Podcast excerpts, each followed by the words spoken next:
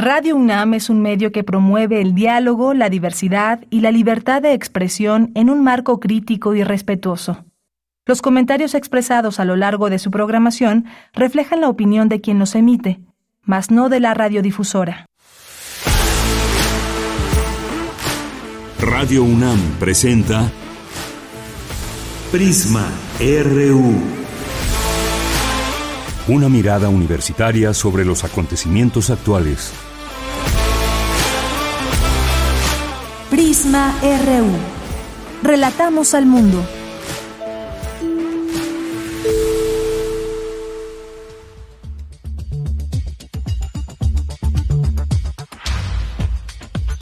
Muy buenas tardes, gracias por acompañar este espacio de Noticias Prisma RU. Muchas gracias por su atención, por estar aquí en el 96.1 de FM. Tienen esta cita de lunes a viernes de 1 a 3 de la tarde. ¿Qué tal su fin de semana? Cuéntenos. Pues ahora le damos la bienvenida a esta semana, una semana más juntos aquí en Prisma RU. Y vamos a tener varios temas. ¿Qué ha pasado en el metro todavía el fin de semana desde el viernes? Algunas manifestaciones en contra de la presencia de la Guardia Nacional en el metro, pero también algunas otras cosas como lo que sucedió en la estación de Polanco, que se desprendieron dos eh, trenes y bueno, pues ahí hubo hubo la posibilidad de ver qué está pasando, algunos videos y demás. ¿Qué es lo que nos seguimos preguntando? ¿Es la falta de mantenimiento completamente? Hay también una investigación que hizo el propio el propio metro, las autoridades y pues se habla también de sabotaje, por ejemplo, pero ¿qué pasa cuando dos trenes se desprenden en una estación? Difícil creer que se trata de un sabotaje específico en este caso, pero ha habido otros incidentes, han aumentado en las últimas en las últimas eh, semanas y es por eso que se habló de esa palabra desde el gobierno del distrito del distrito federal. No, hombre, ya me fui bien lejos de la Ciudad de México, de la Ciudad de México tuve un regreso a aquel distrito federal. Bueno, pues vamos a hablar de ese tema con el maestro Jorge Jorge Alberto Lara Rivera, que es investigador del Instituto Nacional de Ciencias Penales y es especialista en temas de justicia y seguridad. Vamos a hablar de este tema, no solamente de la Guardia Nacional en el metro, sino también estas voces críticas que de pronto a ver qué está pasando en otros estados, cuántos elementos de la Guardia Nacional hay, si es necesario o no en el metro. ¿Y usted qué opina? A ver, quienes viajen en el sistema de transporte colectivo metro cotidianamente, eh, platíquenos cuál es su punto de vista sobre este tema. Ahí esta presencia que hay de la Guardia Nacional. Y vamos a platicar también, tenemos una invitación para abrir esta semana, una invitación a leer un libro de poesía, A cada cual su cielo, de Fabio Morábito. Eh, vamos a platicar con el autor aquí en este espacio y seguramente será una buena recomendación y también una, una gran charla con con Fabio Morábito. Y vamos a hablar también, ya en nuestra segunda hora, tocando temas internacionales, sobre pues lo que se ha encontrado en la casa del presidente Joe Biden, el presidente de Estados Unidos, que encontraron ahora más documentos clasificados de la época en la que fue vicepresidente. Estamos hablando de 2009, 2017, en una de sus mansiones de Delaware. Vamos a platicar con el doctor Jesús Gallego Solvera, doctor en Ciencias Políticas y Sociales por la Facultad de Ciencias Políticas y Sociales de la UNAM. Hoy es lunes de Cartografía RU con Otto Cázares. Como todos los días, la información nacional e internacional de cultura en este espacio. Es la una de la tarde con seis minutos. Les saluda Deyanira Morán a nombre de todo el equipo de Prisma RU y desde aquí relatamos al mundo. Relatamos al mundo. Relatamos al mundo.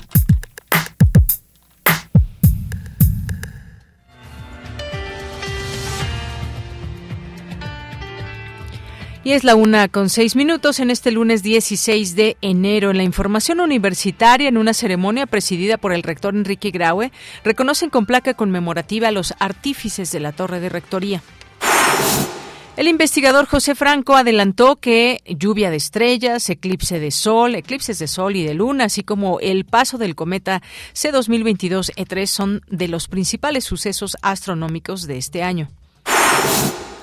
En la información nacional, el secretario de Gobernación, Adán Augusto López, informó que la Secretaría de Educación Pública pedirá a la UNAM presentar una resolución sobre el caso de la ministra Yasmín Esquivel para poder cancelar el registro de su título universitario.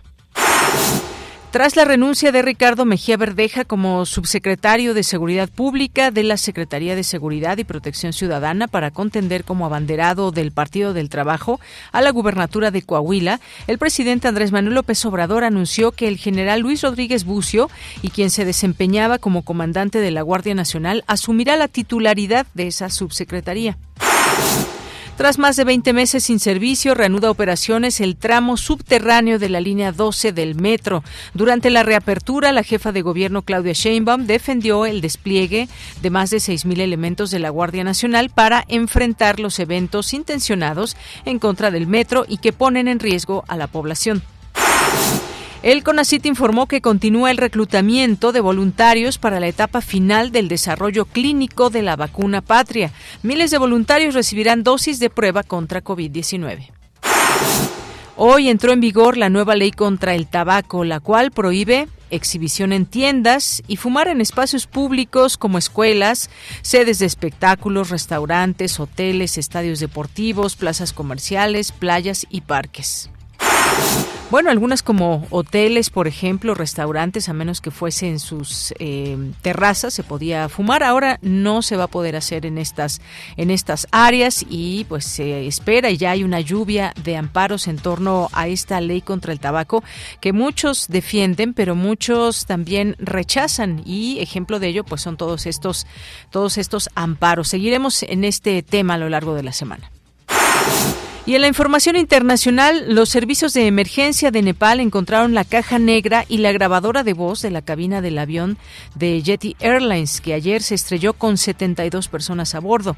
Las autoridades locales comunicaron que hasta ahora se han encontrado 68 cadáveres y que se están buscando los cuerpos de otras cuatro personas. Hoy en la UNAM, ¿qué hacer? ¿Qué escuchar? ¿Y a dónde ir? Hoy es lunes de Gaceta UNAM y en su portada nos presenta el tema, por fin, una buena noticia. Se cierra el agujero de la capa de ozono. La Organización de las Naciones Unidas asegura que para el año 2066 se habrá recuperado por completo. La prohibición del 99% de los químicos nocivos para el ambiente estimula el regreso a la normalidad de la coraza natural del planeta, lo cual ayudará a evitar hasta 0.5 grados centígrados de calentamiento global. Además, en esta edición de la Gaceta, especialistas universitarios proporcionan consejos acerca de la menarquía temprana, primer periodo menstrual, Consulta este y otros interesantes temas en la Gaceta de la UNAM de hoy lunes 16 de enero, que se encuentra disponible en el sitio oficial www.gaceta.unam.mx. Te recomendamos las cápsulas de la serie Espacio Académico APAUNAM, bajo la conducción de Ernesto Medina y Sabrina Gómez Madrid. Esta semana la doctora Susana Castro Obregón, docente e investigadora del Instituto de Fisiología Celular de la UNAM, nos habla sobre procesos biológicos y envejecimiento. Espacio Académico APAUNAM se transmite de lunes a domingo a lo largo de la programación de nuestra emisora. La Dirección General de Atención a la Comunidad de la UNAM te invita a realizar tu servicio social. Si eres estudiante de Ciencias de la Comunicación o Filosofía y Letras, esta oportunidad es para ti. Podrás participar en procesos de investigación para el diseño de campañas y publicaciones de la UNAM, gestión de proyectos y redes sociales, así como la cobertura fotográfica y de video de eventos de nuestra máxima casa de estudios. Se necesita tener buena ortografía, así como gusto e interés por la investigación. Para mayores informes visita las redes sociales de Comunidad UNAM. Y recuerda, si utilizamos cubrebocas, nos cuidamos todos.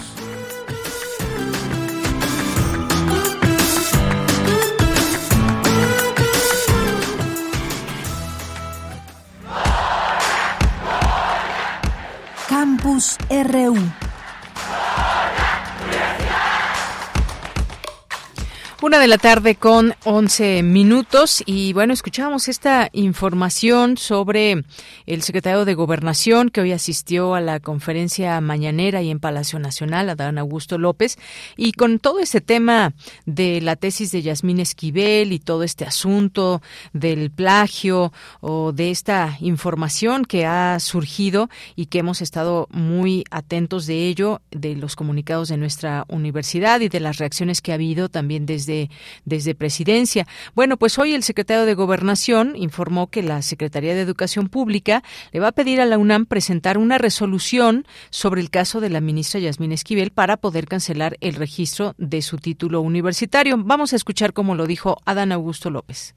La secretaria de Educación Pública recibió una comunicación, un oficio, el número 3-2003-0011, firmado por el rector de la Universidad Nacional Autónoma de México, el doctor Enrique Graue, mediante el cual le anexa el acta de un comité que se llama Comité de Integridad Académica y Científica de la Facultad de Estudios Superiores de Aragón en relación con el caso del supuesto presunto plagio de un trabajo de tesis profesional de la ministra Yasmín Esquivel, es la resolución de ese comité y anexa también la opinión del el abogado general de la Universidad Nacional Autónoma de México, quien sostiene que no hay eh, ninguna facultad, no está facultada ninguna autoridad universitaria para emitir una resolución en el, en el caso que nos ocupa y le pide a la secretaria de Educación Pública que sea la Dirección General de Profesiones quien cancele el título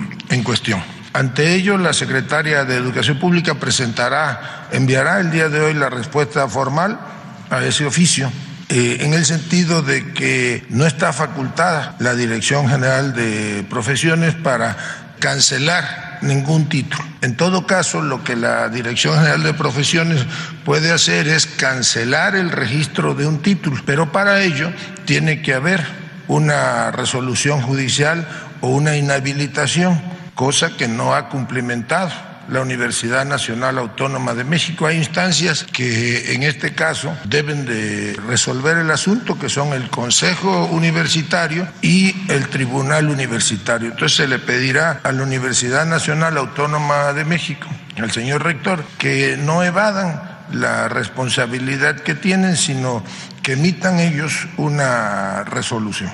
Básicamente eso es la información. Bien, y continuamos en nuestro campus universitario ahora con otro tema, porque el rector Enrique Graue devela una placa con los nombres de los artífices de la torre de rectoría. La, la información con mi compañera Virginia Sánchez. ¿Qué tal, Vicky? Muy buenas tardes. Adelante.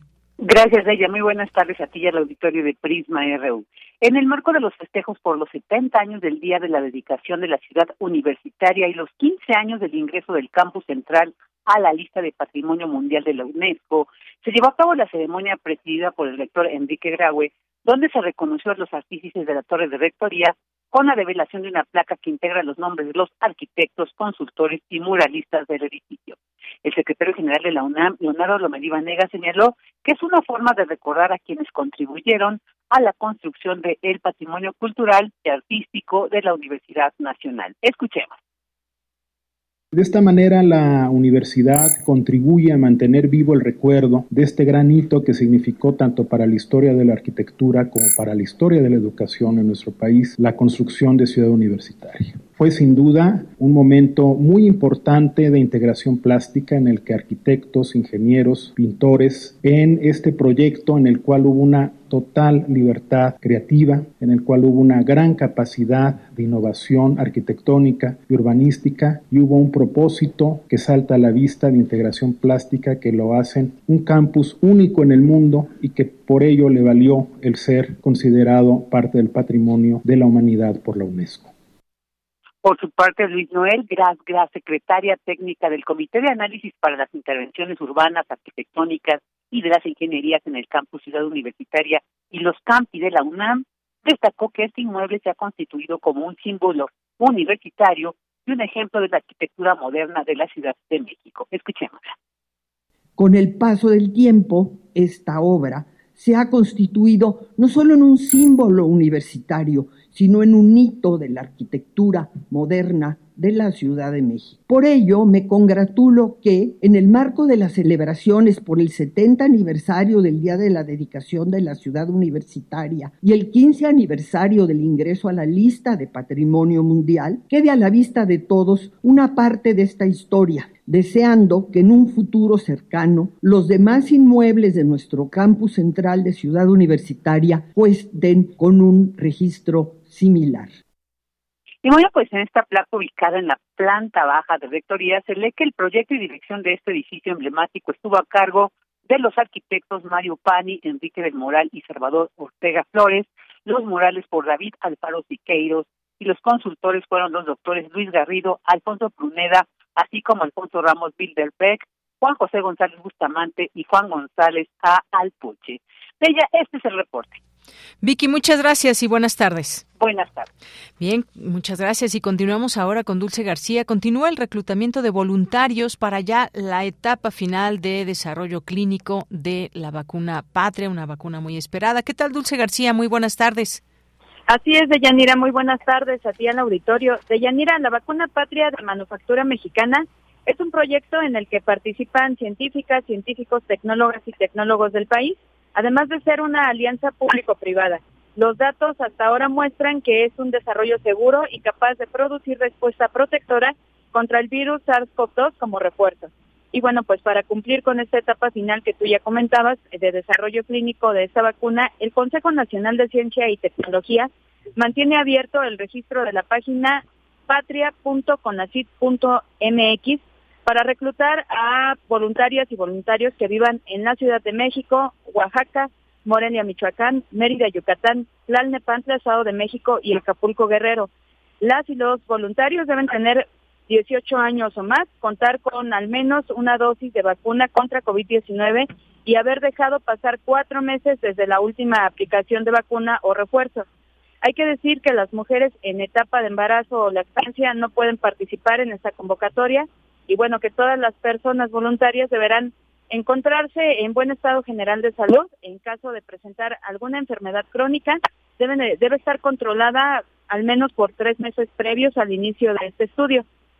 Quienes estén interesados en participar deben saber que el gobierno ha informado que los resultados preliminares de las fases de desarrollo clínico ejecutadas a la fecha muestran que la vacuna patria es segura, pues no generó eventos adversos graves en el grupo de seguridad de personas, ya previo a esto, que es el llamado Centinela, que recibieron eh, vacunas de todas las plataformas vacunales aplicadas en México y bueno, pues ya se les aplicó después esta prueba de patria.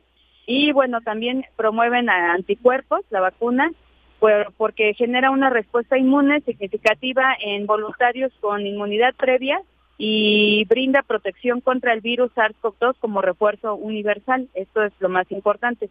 Y bueno, esta etapa final requiere al menos de 3.860 voluntarias y voluntarios. Además, se lleva a cabo bajo un protocolo aprobado por el Comité Nacional de Ciencia, Tecnología e Innovación en Salud Pública y por la Comisión Federal para la Protección contra Riesgos Sanitarios. Una vez que las y los voluntarios completen el formulario de registro en patria.conacit.mx. Sus datos serán procesados y enviados al sitio de investigación clínica seleccionado por esta persona voluntaria y autorizado para su evaluación. Eh, una vez transcurrido el plazo de revisión, una persona representante del reclutamiento les contactará para acordar una cita presencial. Todas las personas que avancen a esta etapa de reclutamiento serán informadas de manera minuciosa sobre el protocolo completo del estudio clínico, las fechas de seguimiento y el monitoreo, así como cualquier otra duda sobre el estudio. El gobierno asegura que las y los especialistas acompañarán a las personas voluntarias en todo el proceso para resolver inquietudes antes de firmar una carta de consentimiento informado. Y bueno, la información personal y médica que las y los voluntarios proporcionen tanto en el formulario de registro como en el proceso de investigación, será absolutamente confidencial, no será compartida con ningún tercero y estará protegida por la Ley de Protección de Datos Personales. Para consultas o dudas, la población interesada puede acudir a un chat que se llama Vacuna Patria y que se localiza en la parte inferior de esta página, que les repito es patria.conacit.mx. Esta es la información. Bien, muchas gracias, Dulce. Buenas tardes. Gracias a ti, muy buenas tardes. Bien, ya cuando esté lista, espero que podamos tener también aquí todos los detalles, la información también de quienes son parte de estos eh, ensayos, de quienes están haciendo toda esta enorme investigación. Vamos ahora con Cindy Pérez Ramírez. Reaperturan parcialmente la línea 12 del metro, cerrada por el colapso del tramo elevado, que dejó más de 20 víctimas. ¿Qué tal, Cindy? Muy buenas tardes. Adelante. Cindy, adelante. Buenas Deyanira, muy buenas tardes. Es un gusto saludarte a ti y a todo el auditorio. Luego de casi dos años sin servicio, el tramo subterráneo de la línea 12 del metro reanudó este domingo operaciones de Miscuac a Atlalilco. Durante el acto protocolario en la estación Miscuac, la jefa de gobierno de la Ciudad de México, Claudia Sheinbaum, detalló que se mejoró la infraestructura del túnel que beneficiará a 175 mil pasajeros que todos los días realizan dicho recorrido al reducir el tiempo de traslado de una hora a 20 minutos. Asimismo, insistió en que su administración cada año el presupuesto del metro se ha incrementado. Se está llevando a cabo además un diagnóstico integral del metro que nos permita también conocer cuáles son las necesidades adicionales del metro para poder dotarlo del presupuesto necesario. Hay una inversión histórica en el metro y esto es muy importante que sigamos eh, mencionándolo. Estas fallas atípicas no tienen que ver con el mantenimiento del metro. Son fallas atípicas que en muchos casos tienen que ver con eventos intencionados. Cualquier acto que ponga en riesgo a los usuarios del metro es obligación de la jefa de gobierno, del gobierno de la Ciudad de México, hacer absolutamente todo lo que esté en nuestras manos para garantizar la seguridad de los usuarios del metro. Por su parte, el director del sistema de transporte colectivo Metro, Guillermo Calderón Aguilera, detalló las acciones que se realizaron e informó que el servicio se dará con 13 trenes con un intervalo de paso de 3 minutos y 15 segundos. La rehabilitación y reforzamiento tuvo que ver con el mejoramiento de siete curvas cerradas, es decir, estrechas en su radio de curvatura, que requirieron el reforzamiento con mejores materiales y mejoramiento de su eh, alineación. Que estos trabajos se han hecho en estricto apego y cumplimiento de los lineamientos, especificaciones y proyectos que estableció el Comité Técnico Asesor. Tuvimos el acompañamiento de la empresa certificadora internacional TÜV Rheinland en la revisión de lo que son los sistemas de obra civil, vías, sistemas eléctricos, electrónicos, eh, trenes, señalización y comunicación y eh, centro de control de operación. De Yanira, de ese modo quedará totalmente restablecido el servicio en las estaciones de Miscuac, Insurgente Sur, Hospital 20 de Noviembre, Zapata, Parque de los Venados, Eje Central, Ermita, Mexicalcingo y Atlalilco, siendo esta última la terminal provisional, mientras que continuará el servicio alterno de la estación Atlalilco a Tláhuac, el tramo elevado de la línea 12 que continúa en trabajos de rehabilitación con 150 autobuses de red de transporte de pasajeros y 40 del Metrobús. Esta es la información. Bien, pues muchas gracias, Cindy. Buenas tardes. Muy buenas tardes. Continuamos. Prisma RU. Relatamos al mundo.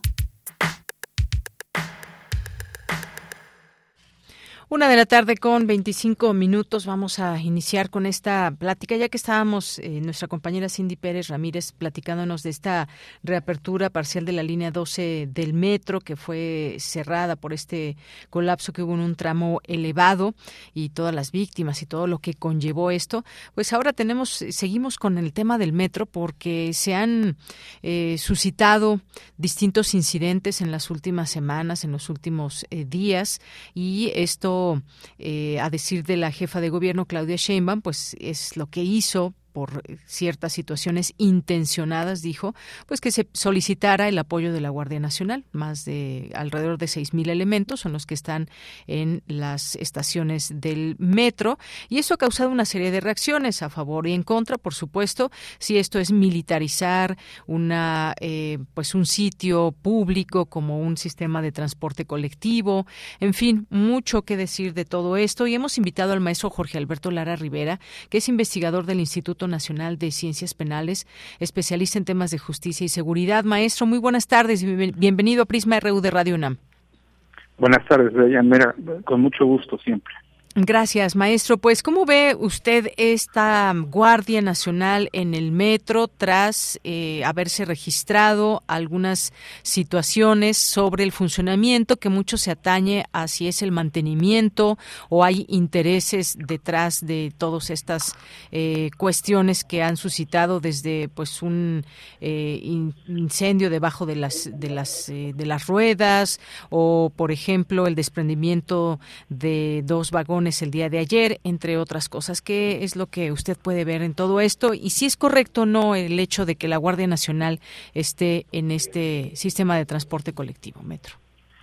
Sí, bueno, pues eh, todas las políticas públicas en general y en particular las que tienen que ver con eh, seguridad, cuestiones de contacto con la ciudadanía, pueden ser analizadas en lo que se llama el test de proporcionalidad. Es un es un test, es un examen eh, muy sencillo que nos ayuda a dilucidar si la medida es adecuada o no. El primer punto del test es si es una medida necesaria. En ese sentido, pues problemas mecánicos, problemas de fallas, problemas de mantenimiento, de piezas usadas, eh, de fallos, etcétera, pues no se resuelven con un despliegue de una corporación de seguridad y menos con perfil militar, ¿verdad? Entonces, aquí pondríamos el primer el primer touch, ¿no? No no es necesario, más bien se tendría que pensar en que otras medidas sí pueden ser necesarias al efecto.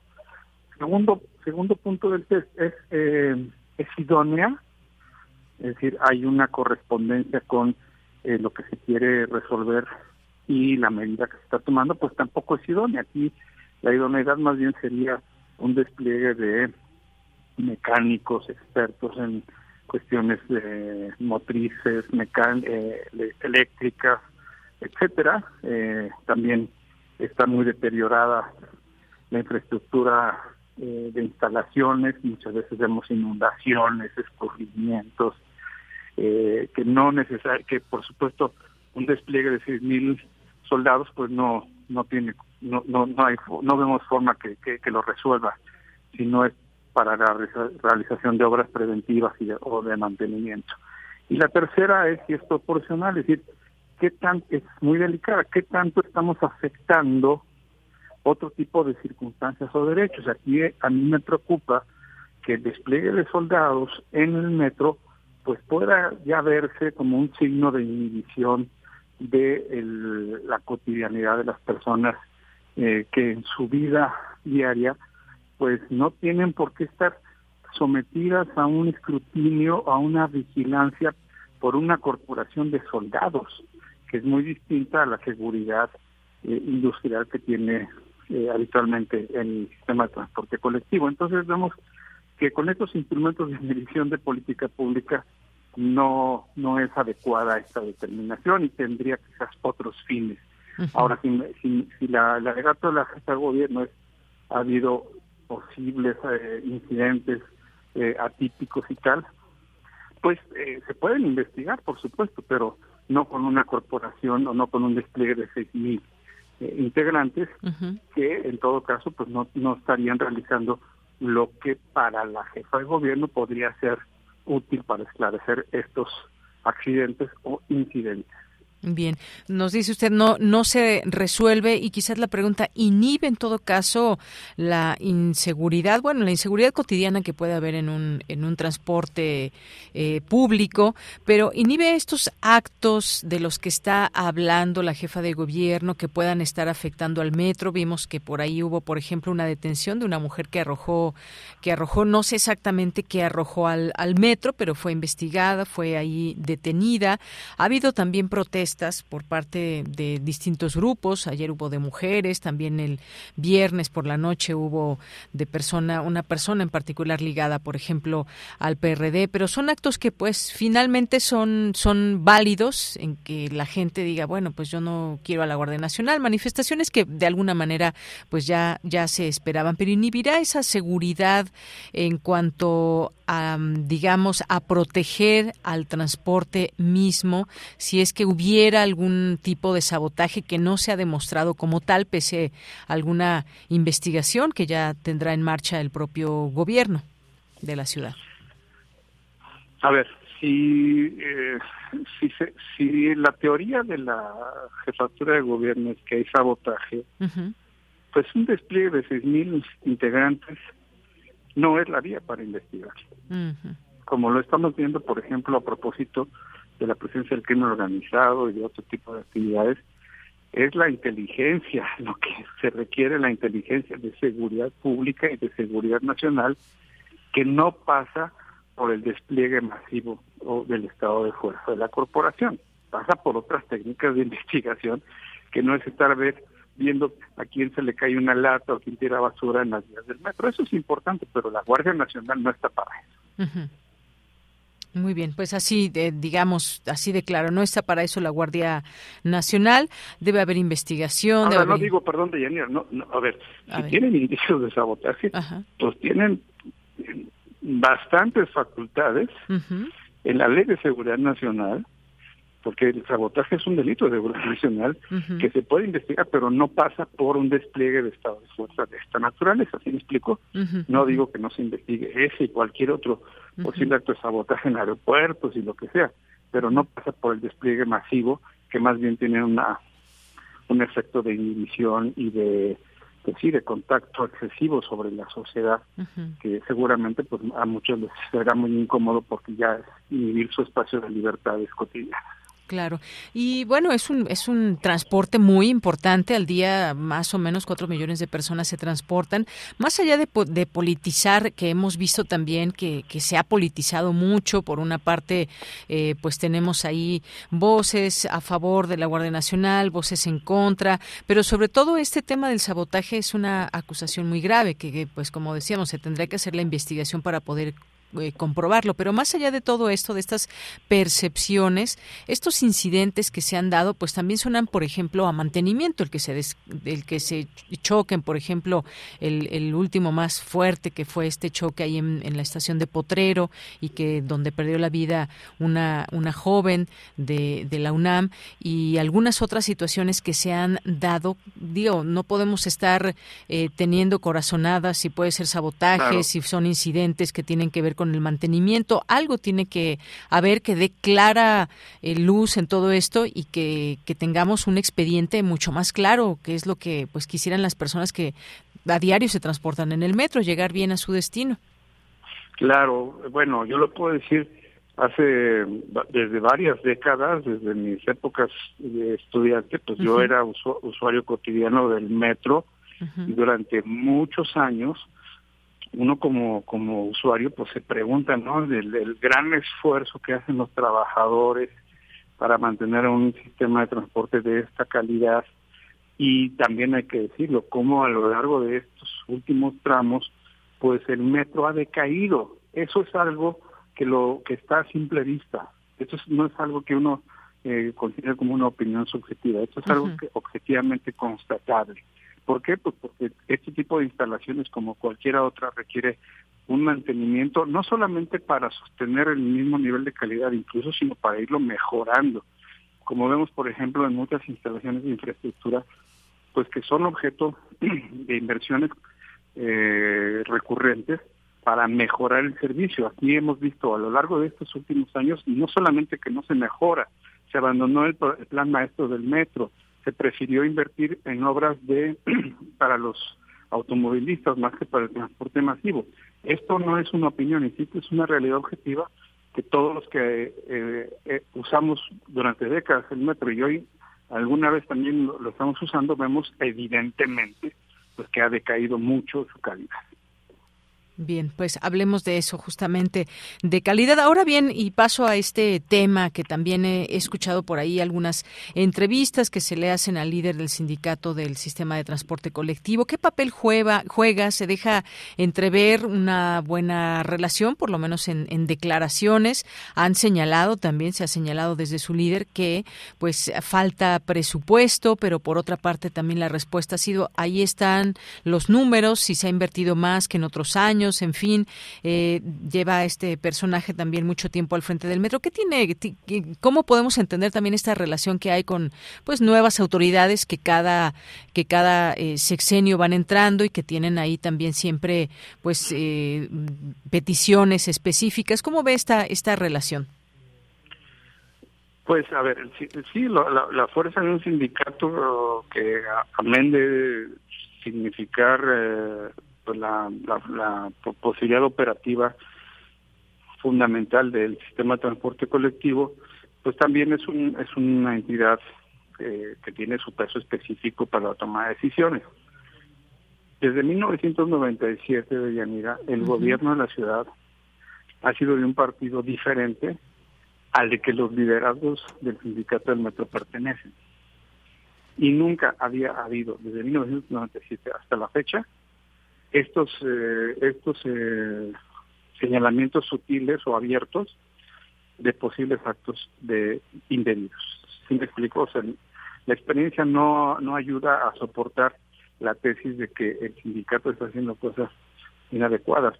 Y vuelvo a lo que comentaba hace un rato si hay sospechas o si hay información, pues que se investigue con las herramientas que el Estado tiene para indagar cualquier cuestión que pueda ser indebida.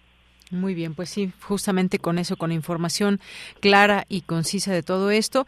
Bueno, aquí esta eh, persona que fue detenida aventó unas aspas de lavadora, también está muy raro eso, pero finalmente pues bueno, ahí están, pueden estar las investigaciones claramente. Este puede ser un incidente aislado, pero si hablamos de sabotaje, pues tendría que haber ya, pues es un delito, como usted mencionaba, mucho más grave que se tendría en todo caso que comprobar en principio.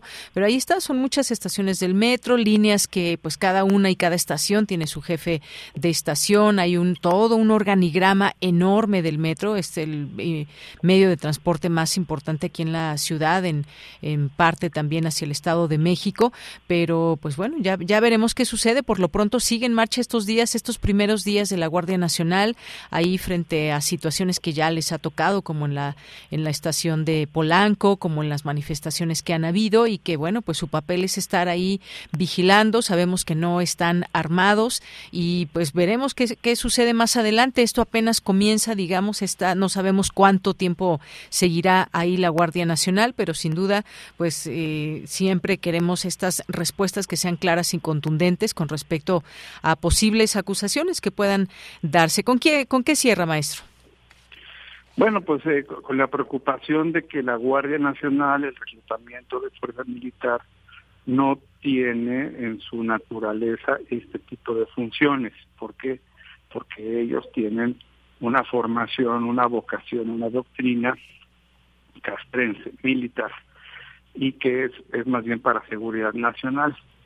Aquí la gente, pues yo creo que naturalmente se sentirá cohibida, inhibida en la realización de sus actividades cotidianas y esto sin duda impactará en el, en el clima de libertades que lejos de expandirse parece que ahora estamos en retroceso. Bien, pues maestro Jorge Alberto Lara Rivera, muchas gracias por participar, por estar aquí en Prisma RU de Radio UNAM. Con mucho gusto, de Yanira, como siempre. Gracias, un abrazo, maestro. Hasta luego.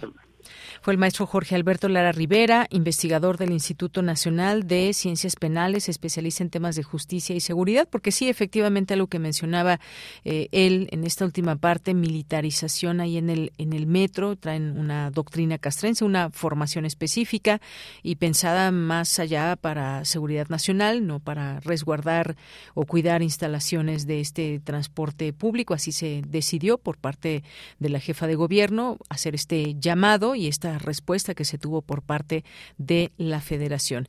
Bien, pues continuamos. Queremos escuchar tu voz. Síguenos en nuestras redes sociales. En Facebook como Prisma RU y en Twitter como arroba PrismaRU. Una de la tarde con 41 minutos. Tengo aquí en mis manos a cada cual su cielo de Fabio Morábito y que pues es una un libro de poesía que se lee de pues de una manera muy eh, muy la podemos leer de una manera muy tranquila que nos lleva a situaciones pueden ser algunas de ellas cotidianas y en esos pequeños detalles, en esas pequeñas cosas que luego nos suceden, situaciones, pues de ahí surge esta poesía a cada cual su cielo. Me da mucho gusto recibir aquí en este espacio a Fabio Morábito. Su obra incluye novelas, cuentos, poemas y ensayos, que ha sido reconocida por la crítica, sobre todo sus cuentos y poemas, los cuales le han significado la obtención de varios premios. Es autor de los libros de poesía Lotes Baldíos, con premio Carlos Pellicer en 1985, de lunes todo el año, premio Aguascalientes en 1991 y Alguien de Lava en 2002, contenidos en La Ola que Regresa, Poesía Reunida en 2006. Como ensayista obtuvo en el año 2006 el premio Antonín Artaud por Grieta de Fatiga. Como escritor de literatura infantil, el premio White Raven en 1997 por Cuando las Panteras no eran negras. Y como traductor vertió al español la obra completa de Eugenio Montal y la obra Aminta de Torcuato Tasso por parte de su obra ha sido traducida al alemán, inglés, francés, portugués e italiano. ¿Qué tal, Fabio? Muy buenas tardes. Bienvenido a este espacio de Radio UNAM. ¿Qué tal? Buenas tardes. Muy buenas tardes. Pues cuéntanos de, de, este libro, A cada cual su cielo, que efectivamente, pues, escrito contra la idea de la importancia, pero situaciones que decía yo, situaciones que pueden ser cotidianas y que a veces no nos detenemos a observar. Pero cuéntanos un poco cómo nace estas, estos poemas en particular. Bueno, eh, a ver, nacen como nace cualquier libro de poesía, es decir, eh, cada poema implica una experiencia particular y mm, llega un momento en que uno decide reunir eh, un cierto número de poemas que ha escrito con la idea de que pueden formar un libro, es decir, que pueden formar algo unitario. Ahora, esa idea de lo unitario es bastante discutible porque finalmente cada poema se defiende por sí solo y así debe ser, yo creo. Pero también es cierto que en un libro de poemas encontramos muchos uh, vínculos entre un poema y otro, una secreta colaboración, podemos así decir, de los poemas, de cada poema con los demás, y eso justifica que estas creaciones tan individuales, tan particulares, se reúnan para formar un libro. Pero siempre queda la duda, ¿no? Es decir, ¿he escrito realmente un libro o simplemente he compilado una colección de poemas? Así es.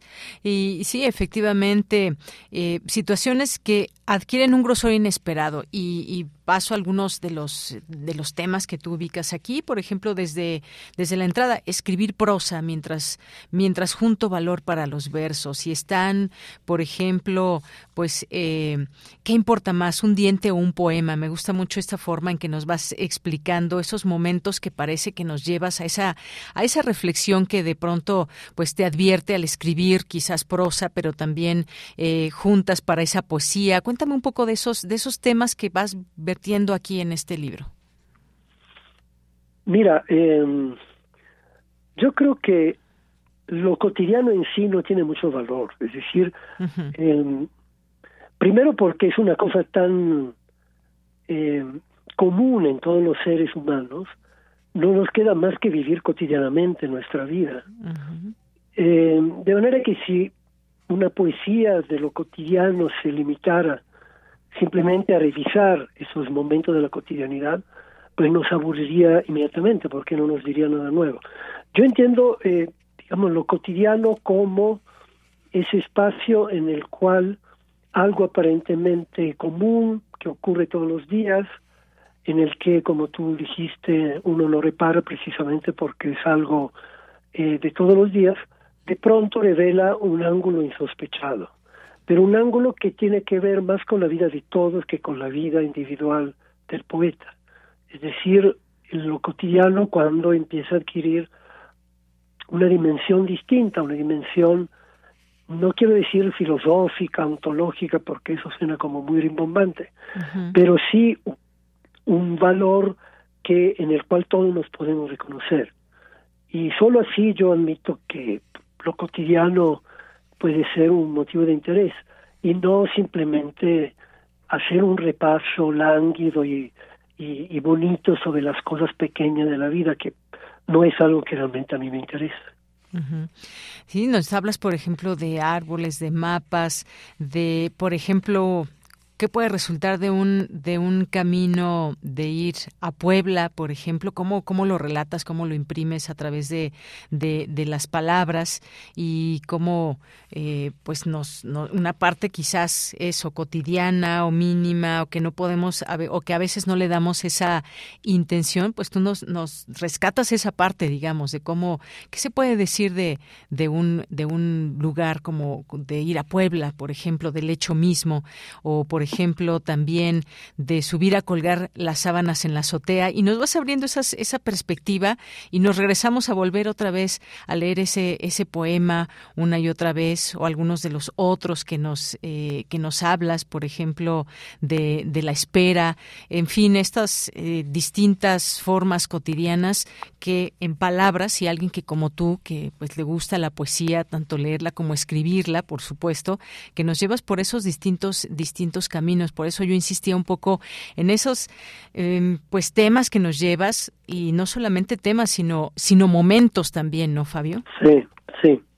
Sí, por ejemplo, ya que citaste el poema de Puebla, efectivamente, em, es cierto, yo no sé ir a Puebla. Si me dices, súbete a un coche y, vamos a Puebla, pues la verdad yo no sé ir. Algo tan fácil, ¿no? Un destino tan común, tan cerca de nuestra ciudad. Pero a partir de esta experiencia mínima cotidiana, en realidad el poema empieza a hablar de otras pérdidas, de otros, de otra desorientación, ¿no? Por ejemplo, de pronto se cuela el tema de Dios, es decir, tal como yo no sé ir a Puebla, no sé rezar, eh, no sé creer en Dios, a pesar de que todo el mundo sabe ir a Puebla y casi todo el mundo cree en Dios, pues yo no sé hacer ni una cosa ni otra, ¿no?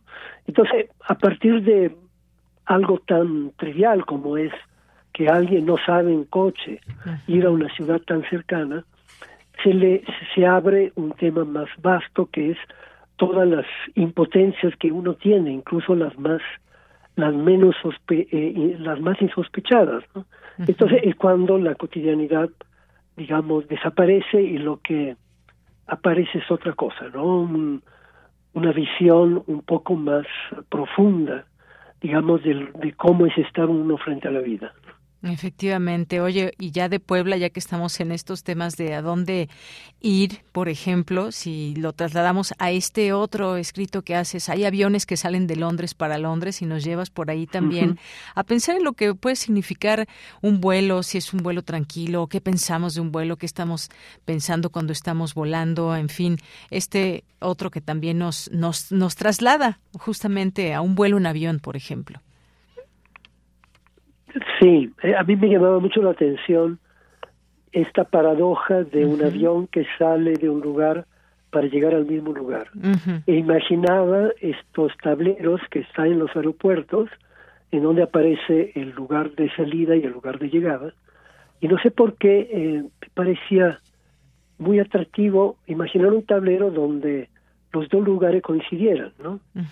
Y a partir de eso inventé una pequeña ficción, es decir, puede que haya vuelos que efectivamente, sin eh, realmente cobrar altura, nos den la experiencia de un traslado real. Y quizá ir de un lugar para llegar al mismo lugar sea el vuelo de los vuelos. ¿no?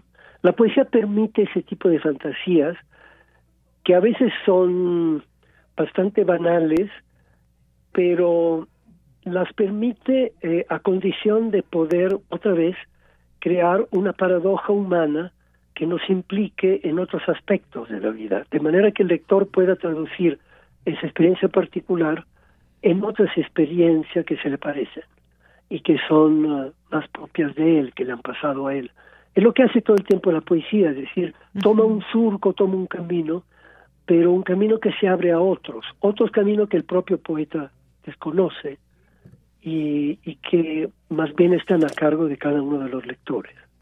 Así es. Oye, de pronto, pues a veces nos guía ese título. Tú comienzas eh, entrando ya de lleno, nos imbuyes en el, en el tema. Por ejemplo, cuando hablas de, de, las guitarras y no y empiezas preguntando qué ha sido de las guitarras en las esquinas, en los paraderos de camiones, en las estaciones del metro, afuera de una iglesia, ya directamente nos llevas a qué, qué de la guitarra o, o cómo imaginar ese momento y ese escenario que a todos nos ha pasado de escuchar una guitarra en nuestro andar, en nuestro camino, en el transporte o caminando, por ejemplo. Bueno, no sé eh, qué piensas tú concretamente del tema de las guitarras. El poema surge porque de pronto pensé o me di cuenta, no recuerdo de, qué manera, de que hace unos 20 años las guitarras eran más comunes en, en lo que es el tejido urbano, es decir, había más gente, por ejemplo, había más, eh, vamos a cómo llamarlos, mendigos, por Dios, que tocaban la guitarra, que se subían a los camiones, o sencillamente chavos con la guitarra que iban para aquí para allá. La guitarra, digamos, era un, un, um, una presencia bastante común y de repente eh, como que desaparecen, ¿no? Y, y entonces dije, bueno, ¿qué ha sido de las guitarras, no? Y todo lo que representan las guitarras. Y muchos poemas, poemas surgen así, me imagino, o sea, a partir de un extrañamiento, de una pregunta que se hace, que se hace uno, y, y, bueno, escribiendo es como esa pregunta empieza a adquirir resonancias de otras cosas, ¿no? Eh, en fin, es un poco misterioso, o sea, uno nunca sabe qué es lo que quiere decir realmente con cada poema y creo que es justo que no lo sepa porque parte del chiste de escribir no solo poesía sino de escribir en general es ir descubriendo lo que uno va a decir a la medida que lo escribe, ¿no? Porque ya tiene todo pensado en la cabeza y lo único que va a hacer es uh, verterlo en el papel, que sería una operación bastante aburrida en el fondo. Así es, o cuando de pronto nos identificamos con alguna situación, alguno de estos poemas, como el que platicas, anoche tembló un momento, solo yo lo sentí, ella dormía, y bueno, pues nos llevas a imaginar de pronto eh, estos, estos momentos que pueden ser de miedo, pero que pueden ser también eh, pues momentos de imaginación, que, está pasando con la otra persona, en fin eh, o cuando nos llevas eh, también esta frase que es muy es muy dicha cuando cuando alguien va a Las Vegas lo que pasa en Las Vegas se queda en Las Vegas pero pues nos llevas también a tu propio punto de vista donde nos, nos después nos sacas de ese lugar y nos metes a otro lo que pasa en Arcadia por ejemplo. Y, bueno pues aquí tenemos una serie de, de poemas que están divididos en, en secciones eh, lo menciono también y que pues bueno, no sé, algo más que nos quieras comentar sobre, sobre ellos, alguien que nos esté escuchando, que por supuesto le recomendamos, siempre recomendamos leer poesía y en esta ocasión pues está este, eh, este libro, A cada cual su, su cielo, de Alacena Bolsillo.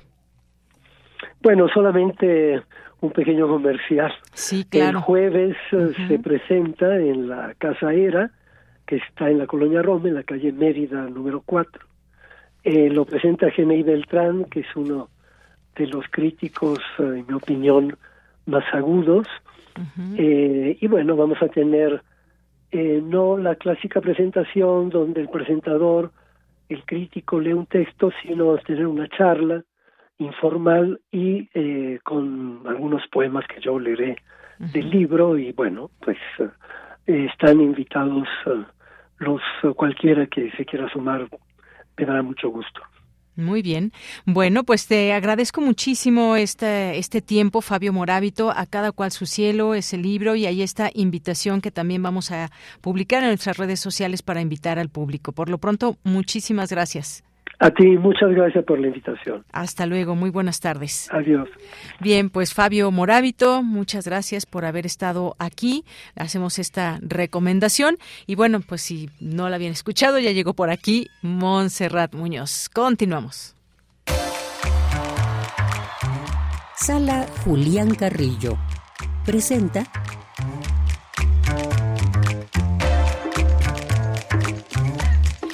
Bien, pues ya estamos aquí en lunes, iniciando y pues todo lo que vendrá en la semana y en los días subsecuentes ahí desde la sala Julián Carrillo, desde Culturales. ¿Cómo estás, Monse? Vienes estrenando look. Con cabello corto. Cabello corto, iniciando tu nuevo año y mira, cabello corto. Dijeron estrenar y dijimos estrenar cursos, flechazos culturales. Fui a donar 15 centímetros de cabello. Ah, muy bien. Ay, ya pronto nos verán en redes sociales con este nuevo look. Para una peluca lo donaste. Supongo que sí. Muy bien. Gracias a toda la producción ya aquí muy, está. muy largo y fíjate que sí se pide cierta cantidad y seguramente alguien lucirá ese bello cabello. Bueno, y más allá de bello cabello, pues es un acto de servir. Nos gusta decir que vivimos para servir y vengo corriendo porque estamos muy emocionados recibiéndoles a todos con informes de los cursos que, bueno, son seis, están en vigencia seis cursos. Tenemos ya mañana, inicia el de narrativa metaficcional a manera del Quijote. No se lo pueden perder, por favor. Es a cargo de Carolina Alvarado.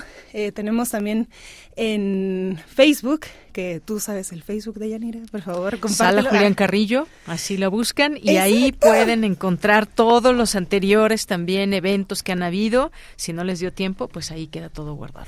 Además nos interesa mucho conectar con ustedes, es nuestra vía institucional y comunitaria de ponerles los pósters, los carteles, los informes, los correos, toda esa información que a ustedes les sirve muchísimo. Recuerden que todos los cursos tienen descuento de la comunidad UNAM o INAPAM y pues este generoso esa generosa aportación es para que ustedes nada más y nada menos conozcan nuestra programación. Si quieren hacer stand-up comedy, tenemos un curso de stand-up comedy. Si quieren hacer cine, tenemos el curso de narrativa metaficcional. Si quieren promover su música, que aquí también hay varios músicos, los esperamos en promoción a tu música. Si quieren dominar la voz y no llegar corriendo como Jackie en cabina, está el curso de voz tu voz con Elena de Aro. También si quieren eh, conocer las grandes películas del siglo XX, 10 grandes películas, tenemos el Cine Baúl con Carlos Narro. Y también el de perspectiva de género en la narrativa de Joseph Campbell, que lo impartirá Héctor Salik. Así que si quieren más informes, más cursos, si se quieren animar sabiendo los precios de estas eh, pues charlas, talleres, masterclasses que vamos a dar, por favor anoten este correo cursos runam arroba gmail.com cursos runam gracias de Yanira que estás anotando. Cursos runam arroba gmail.com también les pusimos en un Twitter los seis carteles para que revisen para que consulten para que se animen. Eh, nos pueden llamar al teléfono de Radio UNAM que lo pueden googlear. Pueden escribir también al correo de Radio UNAM al oficial. Pueden consultar las redes. También pueden escuchar la programación de Radio UNAM que durante todo el día y toda la noche está promocionando los cursos. Y ya mañana por favor inscríbanse pidan no lo dejen pasar así. Ya estoy moviendo la mesa de la cabina enaltecidamente para que ustedes por favor conecten con nosotros sean parte de, de pues este calendario que todavía en febrero inicia el semestre. Entonces si son alumnos trabajadores estudiantes si fueron esto es importante. Si fueron alumnos de la UNAM y quieren que se les haga válido su descuento, nos mandan una credencial de exalumno, una copia o también, eh, ¿qué será? Una historia académica.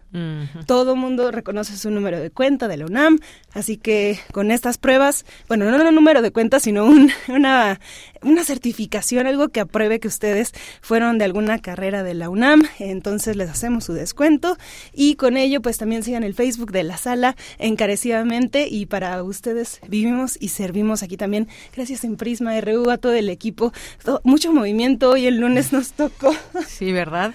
Mucha corredera, pero bueno, llegaste a tiempo, Llegamos. ahí están ya todos los cursos, recuerden, ahí está el correo cursosrunam.gmail.com, las actividades de la sala Julián Carrillo ahí en el Facebook, y bueno, pues muchas gracias, Monse. Se aceptan donaciones de 15 centímetros de pulmones. ¡Ay! no, pues todos los días una gran aventura y comunicando también con ustedes, con esta pasión. Y abrazo sonoro, gracias por mi felicitación del viernes. Claro que sí, espero que te la hayas pasado muy bien y que... Así fue. Pues bueno, este año te vaya muy bien, Monse. Muchas gracias. Gracias. Son las 2 de la tarde, vamos a hacer un corte, regresamos a la segunda hora de Prisma RU. Tu opinión es muy importante. Escríbenos al correo electrónico prisma.radiounam@gmail.com.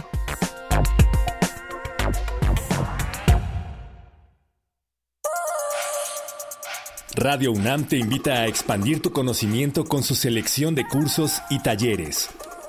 Conoce 10 grandes películas que transformaron al cine durante el siglo XX en Sorpresas del Cine Baúl. Imparte Carlos Narro. Inicia el 23 de enero. Estudia las diferencias de género en las trayectorias heroicas en el curso. ¿El viaje de la heroína es el mismo que el del héroe? Imparte Héctor Salik. Inicia el 7 de febrero. Promociona tu música.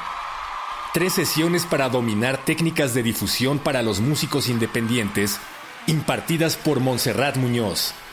Inicia el 2 de febrero. Informes e inscripciones en cursos runam.gmail.com. Que no pasemos un día sin aprender. Radio UNAM. Experiencia sonora. La democracia nos importa a las y los mexicanos. Porque permite que nuestras voces sean escuchadas. Durante mucho tiempo soñamos con democracia, pero hoy que estamos despiertos, unidas y unidos, hemos logrado elecciones libres y auténticas. Por eso inspiramos al mundo para proteger la democracia, los derechos y nuestras libertades, porque ese es el camino de la paz. México es sede de la Cumbre Global de la Democracia Electoral. En el mundo y en México, nuestro INE nos une. La piedra y el activo afectan tu cerebro, te matan las neuronas y son muy adictivos. Yo sé lo que te digo, pues he sido testigo. Piensa más en tu gente, tu vida y tus amigos. Escucha lo que te digo, pues es verdad. El negocio de la droga es algo que termina mal. Escucha bien, hermano, porque esto te hace daño. El negocio de la droga es algo que termina mal. Esto siempre acaba mal, carnal. Esto. Si necesitas ayuda, llama a la línea de la vida 800-911-2000. Compartimos música para inspirar un recuerdo. Pero también podemos compartir recuerdos que nos lleven a las mismas canciones. Cancioncitas me faltan, cancionero. Cancioncitas. Todas las caras de la música popular del siglo pasado. En memoria y de la mano del maestro Fernando González Gortázar. Escucha la tercera temporada de este clásico de Radio UNAM todos los lunes a las 17 horas por el 96.1 de frecuencia modulada o la serie completa de lunes a viernes a las 18 horas por el 860 de amplitud modulada. Radio UNAM. Experiencia sonora. Queremos escuchar tu voz. Síguenos en nuestras redes sociales. En Facebook como Prisma RU y en Twitter como arroba PrismaRU.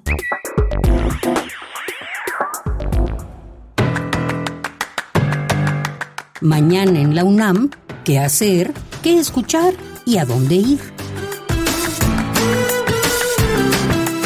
El Museo de Geología de la UNAM reabre sus puertas y te espera con diversas actividades en modalidad híbrida que se llevarán a cabo todos los fines de semana del mes de enero. El próximo sábado 21 se realizará la conferencia Los animales y el registro fósil de su origen, que será impartida por el doctor Miguel Ángel Torres. Y el domingo 22 de enero se llevará a cabo la ponencia El orógeno mexicano, una historia entre montañas y mares impartida por Luis Alberto Trejo Patiño. Estas actividades se llevarán a cabo de manera presencial y podrá seguir su transmisión en vivo a través de la cuenta oficial de Facebook del Museo del Instituto de Geología de la UNAM. ¿Te sientes triste, desmotivada o desmotivado y te aíslas de los demás? ¿Te gustaría conversar sobre lo que sientes en un espacio de apoyo emocional? En el marco del Día Mundial de Lucha contra la Depresión, que se conmemora el 13 de enero, te recomendamos el programa de atención psicológica a distancia de la UNAM, que nos ofrece evaluación, diagnóstico y tratamiento farmacológico y psicoterapéutico, así como talleres y atención médica, psiquiátrica y psicológica a través de diversas entidades universitarias como las Facultades de Medicina y Psicología, las FES Iztacala, Zaragoza, Aragón, Acatlán, y Cuautitlán, así como la Escuela Nacional de Enfermería y Obstetricia y la Dirección General de Atención a la Salud. Acércate y pide apoyo. Consulta el programa de atención psicológica a distancia de la UNAM ingresando al sitio oficial saludmental.unam.mx. Si te gusta dibujar y reproducir obras de los grandes muralistas mexicanos, te recomendamos el programa Dibujar en San Ildefonso, donde podrás reproducir los murales del Colegio de San Ildefonso. El trabajo en los patios y museos del colegio es por tiempo libre. Las visitas del programa Dibujar en San Ildefonso se llevan a cabo de martes a viernes de 11 a 17 horas y los días sábados y domingos de 11 a 15 horas. El colegio ofrece además asesorías a través de las cuales podrás mejorar tus habilidades de dibujo con recomendaciones, sugerencias y consejos. Ambas actividades son gratuitas. Solo necesitas realizar tu registro de visita a través del sitio oficial del Colegio de San Ildefonso. Recuerda que en los museos universitarios es indispensable el uso de cubrebocas. Para Prisma RU, Daniel Olivares Aranda.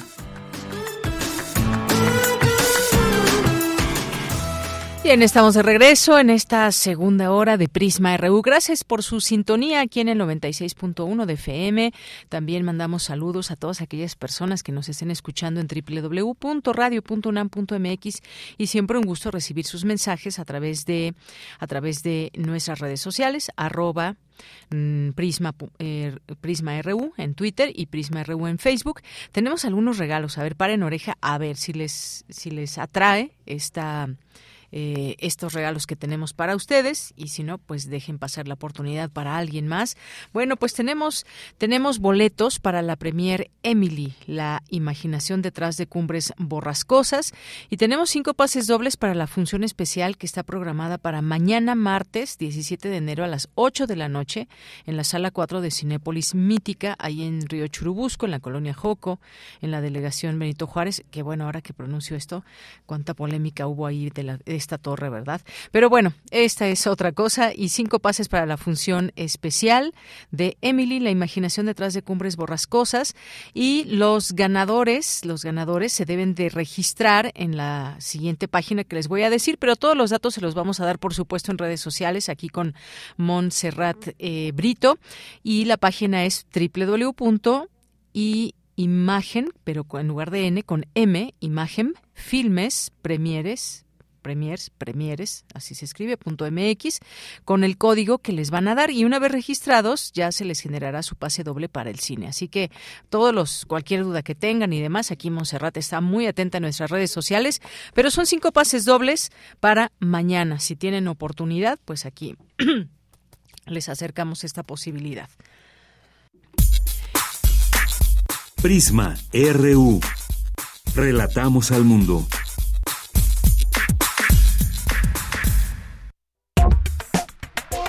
Tu opinión es muy importante. Escríbenos al correo electrónico prisma.radiounam@gmail.com.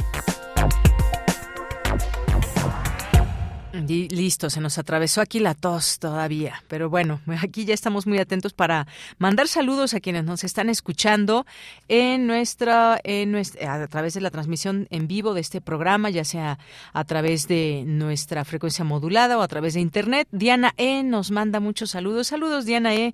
Muchas gracias. Jorge Fra nos dice muy acertado el poner la Guardia Nacional en el metro, pues aparte de dar un buen, dar una buena vigilancia con contra los sabotajes en el metro y cuando no funcionan raramente las cámaras del metro, dan un apoyo hasta para la gente con discapacidad. Yo les aplaudo y les saludo cuando los veo. Muchas gracias, Jorge Fra.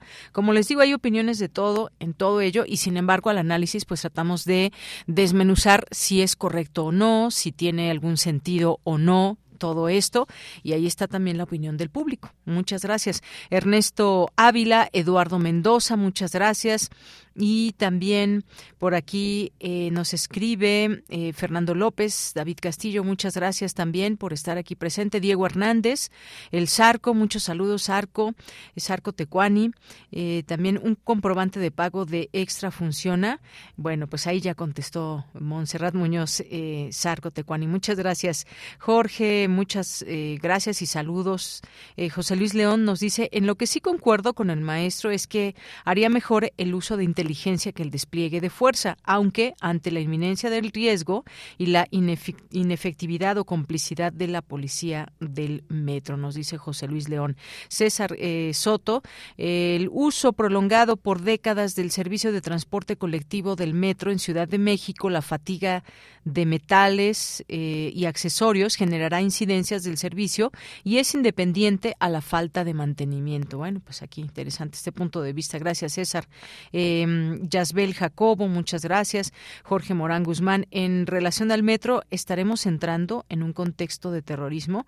Gracias. Esperemos que no, Jorge, por supuesto. Eh, que algunas, algunas en las redes sociales, que bueno, muchas imágenes que vemos y muchas opiniones, veíamos también eh, pues imágenes que algunas personas compartieron de eh, militares en algunas otras partes de, del mundo, como en París ponían ahí. Bueno, también aquí, bueno, las razones son distintas y en ese caso, pues tiene que ver con temas de terrorismo, por ejemplo. Eh, nos dice también aquí José Luis, en, un sistema de la frecuencia de fallas sube de manera logarítmica y un cambio súbito usualmente se debe a intervención externa. Accidentes graves pueden ser por la edad de la infraestructura o errores de diseño, pero el súbito incremento de incidentes puede deberse a, la, a otras causas. Muchas gracias. Víctor Sánchez también. Ann nos dice, antes era mi refugio, pero ahora ya no hay diferencia entre Radio UNAM y cualquier estación chayotera. De plano, Ann, híjole, pues muchas gracias por tu comentario, pero nosotros no lo vemos de esa manera. Por supuesto que aquí tratamos de reunir las voces distintas desde nuestra universidad, sobre todo, o de otros centros educativos y demás, pero pues muchas gracias por tomarte el tiempo y escribir.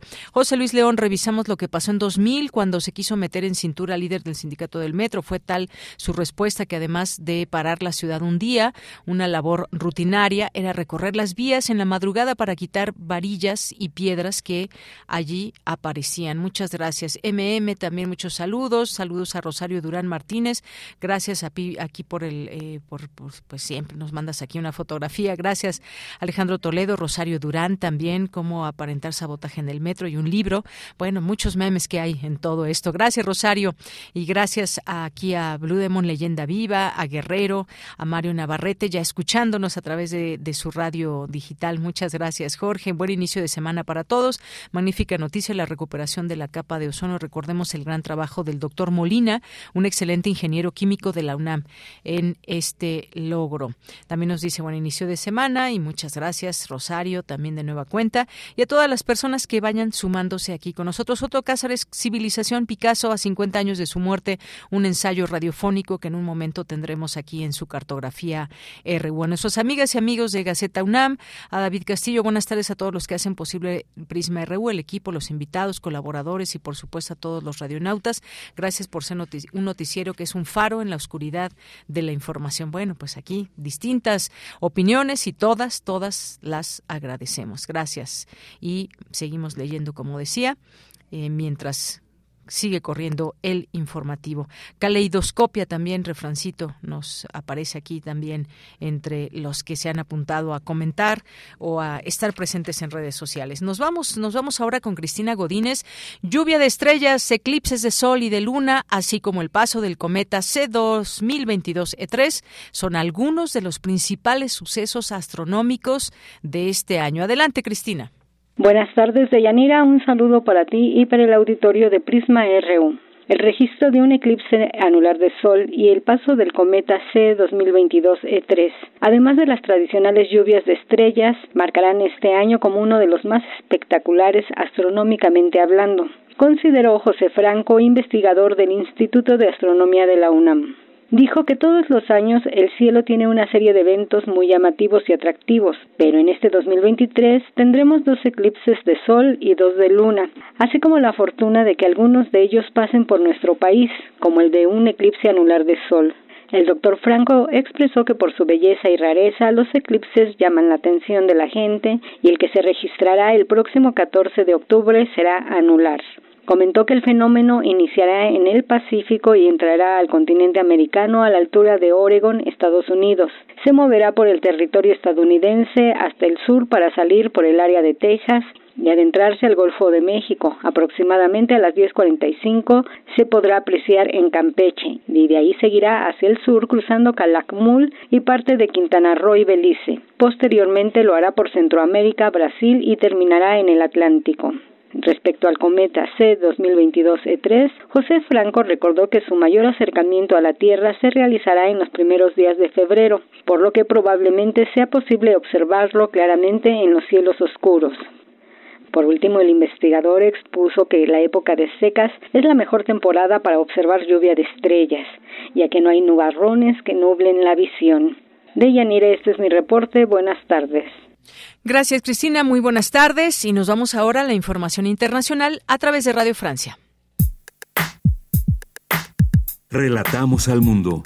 Relatamos al mundo.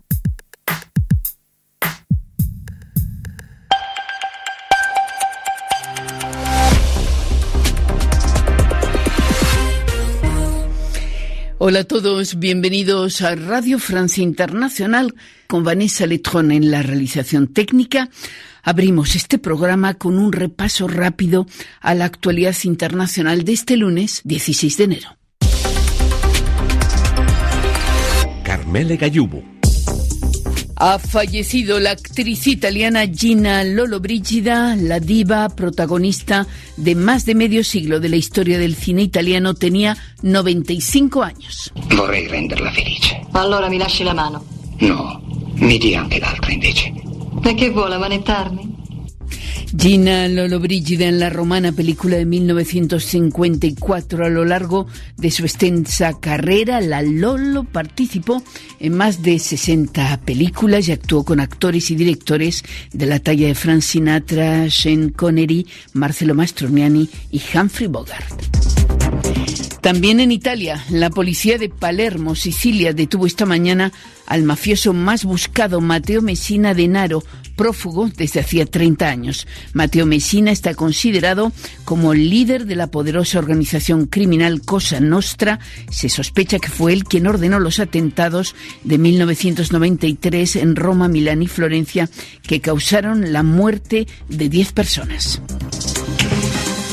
Coincidiendo con la apertura del Foro Económico de Davos, hoy en Suiza, la organización no gubernamental Oxfam publica su tradicional informe.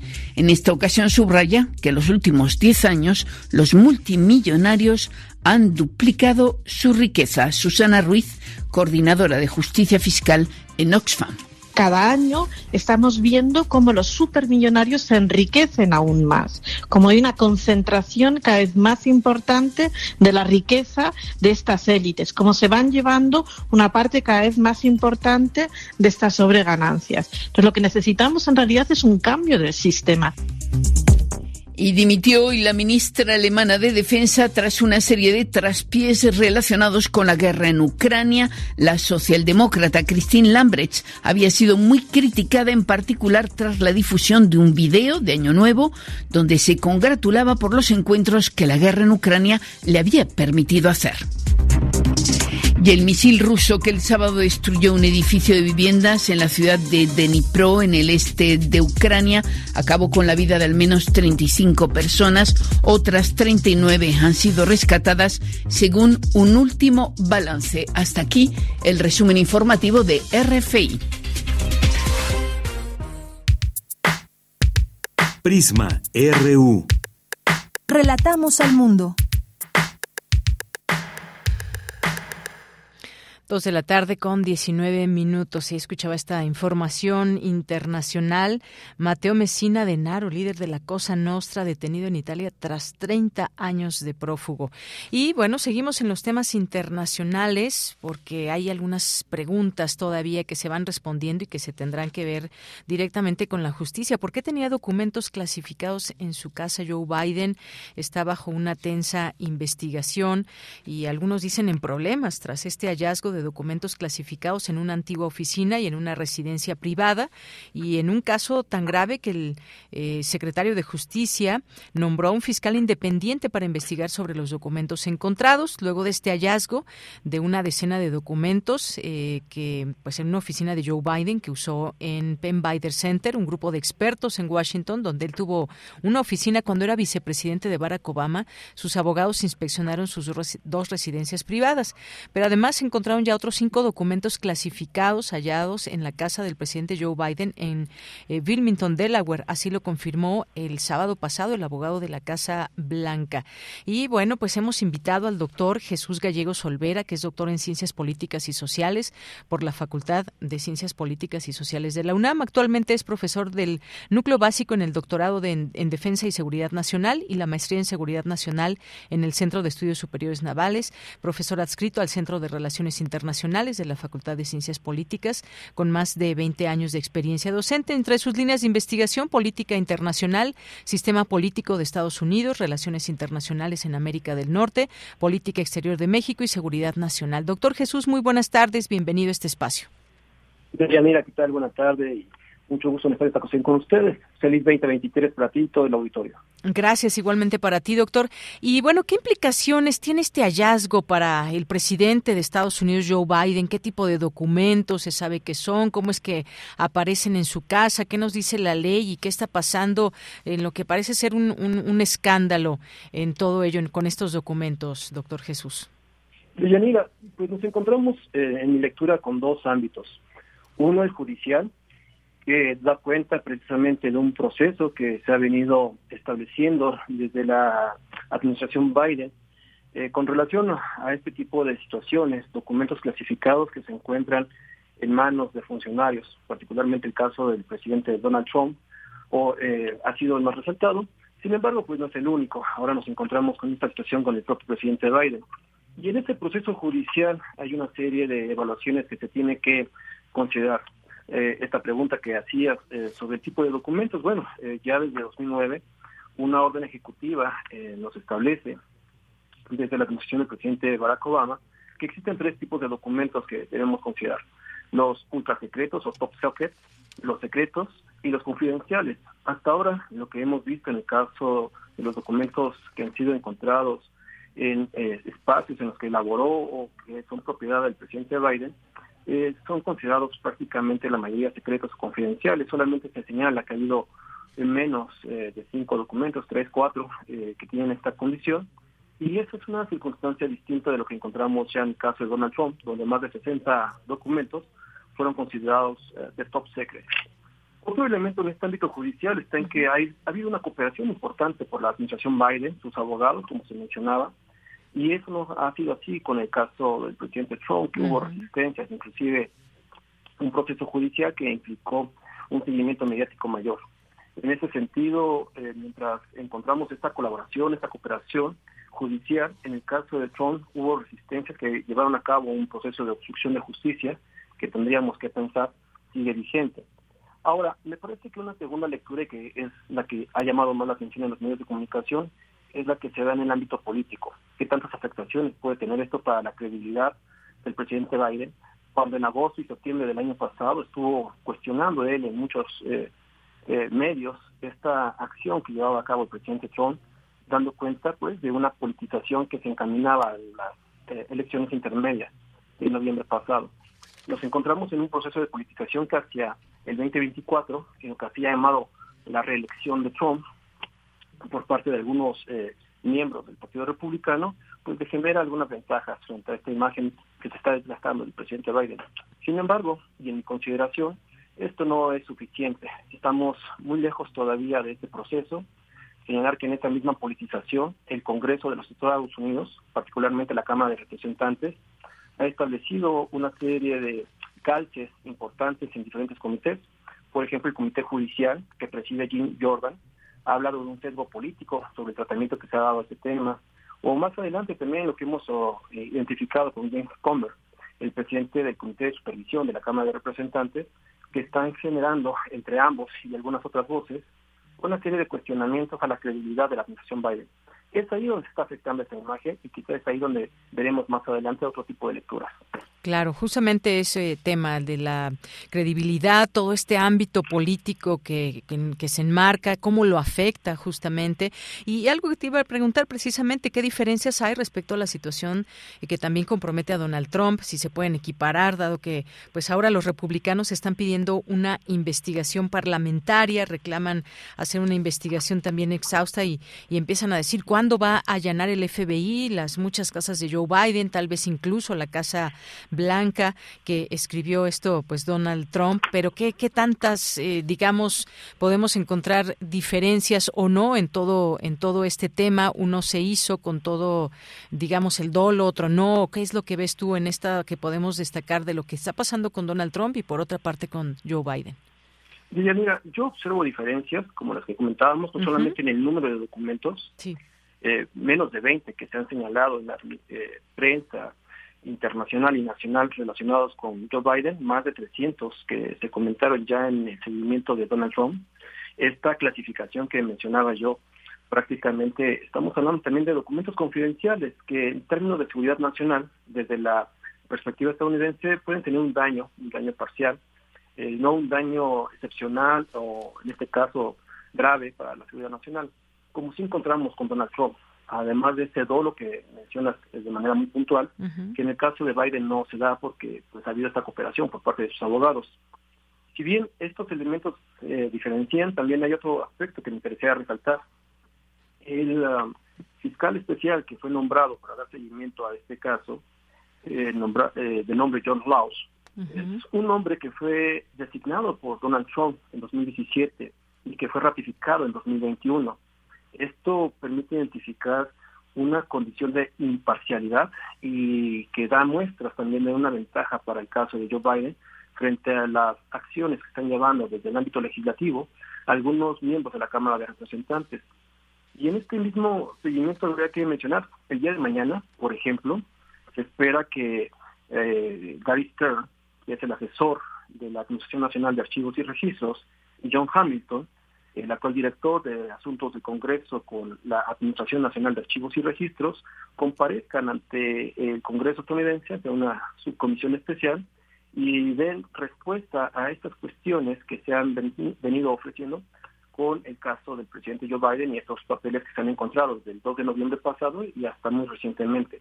Todavía se habla de esta continuidad de investigaciones y lo que esperamos es que el día de mañana, por ejemplo, se siga manteniendo esta transparencia, esta rendición de cuentas, este seguimiento que permita eh, despresurizar ante la opinión pública en Estados Unidos, en primer lugar, y ante la opinión pública internacional, la situación que está viviendo eh, este tema eh, con respecto al presidente Biden. No así con el presidente Trump, que al parecer sigue dando muestras de una resistencia para permitir que el Departamento de Justicia y particularmente el FBI den continuidad a investigaciones que desde ya hace varios meses han tenido efectos importantes en su imagen y en su credibilidad. Así es. Ahora bien, ¿qué, qué implicaciones puede haber, las hay, los puede haber o no, en la seguridad nacional? ¿Qué explicación, digamos, es la más válida? Hay pues distintas voces que se están generando en torno a este tema, pero ¿qué implicaciones puede haber para la seguridad nacional desde tu análisis? En lo inmediato eh, son mínimas las implicaciones, porque los documentos que se han señalado no tienen más que una revisión general, al menos en este momento lo que se sabe, sobre la situación en Ucrania, en Afganistán, en algún momento relacionados con Irán. Eh, en este sentido, inclusive podríamos pensar que hay documentos eh, que el Departamento de Defensa en su momento, o inclusive la propia Oficina de Seguridad Nacional, han mostrado que tienen mayores impactos en la revisión y, por supuesto, articulación de la Estrategia de Seguridad Nacional de los Estados Unidos. En este sentido, quizá lo que, en mi opinión, eh, es importante que se tome en cuenta es esta constante, independientemente de la administración Biden o de la administración Trump, podríamos pensar que ha habido, inclusive en otros momentos, una dificultad para tener el registro de todos estos documentos clasificados y que eso nos habla también de aspectos que deberán cuidarse, no solamente en este momento, sino en lo sucesivo, porque precisamente estamos hablando de documentos eh, físicos, pero ¿qué sucede con aquellos documentos digitales y que eventualmente tendrán otro tipo de revisiones por eh, adversarios, eh, enemigos de los Estados Unidos.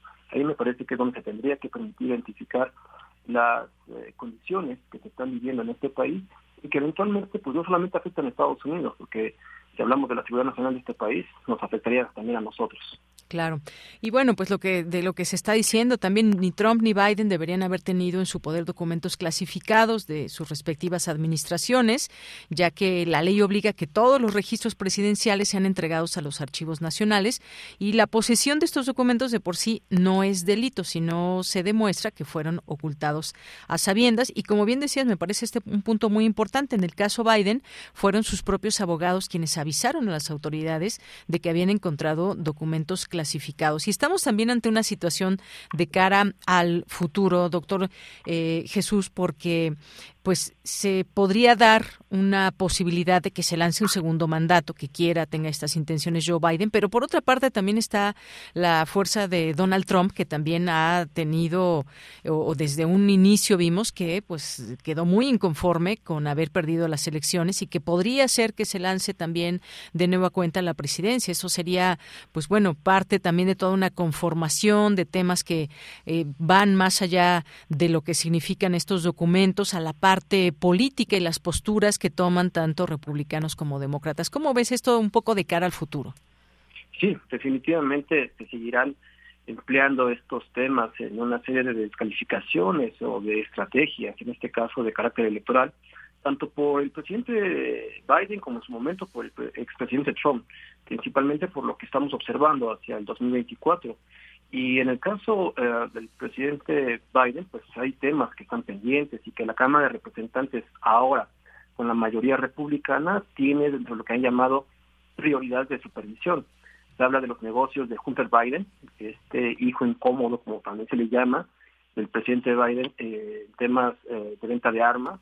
La rapidez de Afganistán, por ejemplo, es otro tema que está considerándose dentro de estas prioridades de supervisión y vamos a seguir observando en este 2023 muy tempranamente eh, expuesta esta vulnerabilidad que tiene la administración Biden y que en términos políticos podría afectarle, aunque eso habrá que revisarlo más adelante. El 2024 se observa lejos en lo inmediato para este tipo de procesos, pero tendríamos que estar atentos a todo ello porque definitivamente nadie espera o nadie querría que Donald Trump tuviera un siguiente mandato en el gobierno de los Estados Unidos. Así es, efectivamente. Bueno, pues uno que está desde eh, observando y generando ciertas comunicaciones, me refiero a Donald Trump, y pues quien está en funciones como es Joe Biden, que pues como en todo gobierno de cualquier presidente del mundo tiene muchos retos frente a sí, están varias cosas también eh, con las cuales lidiar internamente y bueno, pues estamos también con esta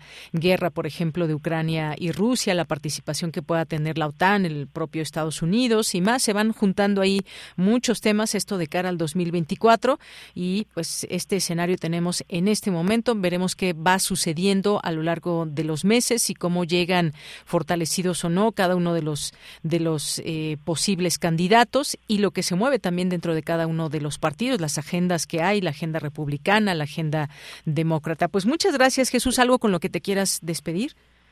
Gracias, Deyanira. Sí, solo señalar, estamos a poco más de un mes que se cumpla un año del inicio de, eh, la llamada operación militar especial en los términos de Vladimir Putin en Ucrania y seguramente en las próximas semanas este tema sea, eh, será parte de los análisis que tendremos que considerar desde las acciones que llevando a cabo la administración Biden. Esperemos que todo nos permita encontrar alguna solución en el corto plazo. Muy bien, pues te agradezco mucho, doctor Jesús Gallegos Olvera, el que hayas participado aquí con este tema, un tema muy interesante, un tema que pues refiere mucha importancia por lo que puede estar pasando en una administración que está en funciones y bueno, pues todo lo que se ha tratado de ver también desde la parte política. Muchas gracias. excelente tarde. Igualmente, hasta luego. Muy buenas tardes. Gracias al doctor Jesús Gallegos Olvera, doctor en Ciencias Políticas y Sociales por la UNAM, es profesor y, bueno, entre sus líneas políticas está, entre sus líneas, perdón, de investigación está política internacional, sistema político de Estados Unidos, relaciones internacionales en América del Norte, política exterior de México y seguridad nacional. Continuamos.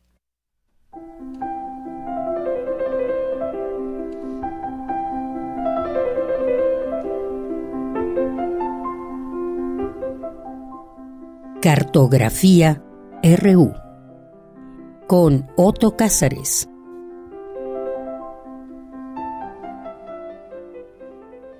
Bien, pues entramos ya a Cartografía RU con Otto Cázares, que ya está en la línea telefónica. Querido Otto, muy buenas tardes, bienvenido. Muy buenas tardes, querida Deyanira, qué honor volver al aire. De tu brazo te saludo a ti, saludo a nuestros entrañables radioescuchas. Y fíjate, Deyanira, que 2023 es el año en que se cumplen 50 de la muerte de Pablo Picasso. Y yo me pregunto, sobre todo al observar cómo el arte ha tomado un derrotero neoconceptual y neodada, siguiendo más bien a Marcel Duchamp, a su obra y sus escritos, ¿en qué medida Picasso permanece? Y en este asunto dedicaré este y el próximo comentario en realidad cuantos sean necesarios, pero por lo menos este y el próximo lo dedicaré a Pablo Picasso a 50 años de su muerte. A mí me gusta mucho cómo el fotógrafo y amigo de Picasso, Brazaí, del que hablaré constantemente en estas reflexiones, decía que las obras innumerables de Pablo Picasso parecían los restos de una auténtica civilización picasiana a 50 años de la muerte de Picasso, esa civilización sigue dándonos hallazgos. Nadie lo ha dicho mejor que Brazaí. Picasso es de esos creadores que hacen una cultura, un demiurgo, un creador incansable, que decía, el arte es la acción de vivir y ver, no de imaginar y soñar. Así, el vivir y el hacer en el artista se encuentran en las antípodas del artista desmayado, del artista afligido, angustiado, que no produce. Hay una célebre fotografía que muestra esto de lo que les hablo. Es una fotografía de David Douglas Duncan, donde aparece Picasso en calzoncillos, descalzo, fuerte como un toro a los 76 años, la fotografía es de julio de 1957, una época en la que Picasso llenaba de obras, pinturas, esculturas, cerámicas, de piso a techo, una villa, la Californie, en Cannes, al sur de Francia, y ahí aparece Picasso haciendo un magnífico paso de danza frente a su gran tela de las bañistas. Es una imagen de gran belleza. Vemos al creador Pablo Picasso divirtiéndose, y yo he de confesar que ninguna imagen, con excepción de aquella de Francisco Toledo volando papalotes por la desaparición de los 43 de Ayotzinapa, me ha provocado un efecto semejante. Es el creador que ha llenado el mundo con sus propias creaciones. Eh, aparece feliz porque ha recorrido el camino del creador, el que crea a su propio Dios y al que crea sus propios demonios, como dijo Friedrich Nietzsche, y que no sucumbió en el proceso, no fue ni lastimero ni patético, es el artista que ha llegado a la cima solo para poder seguir subiendo.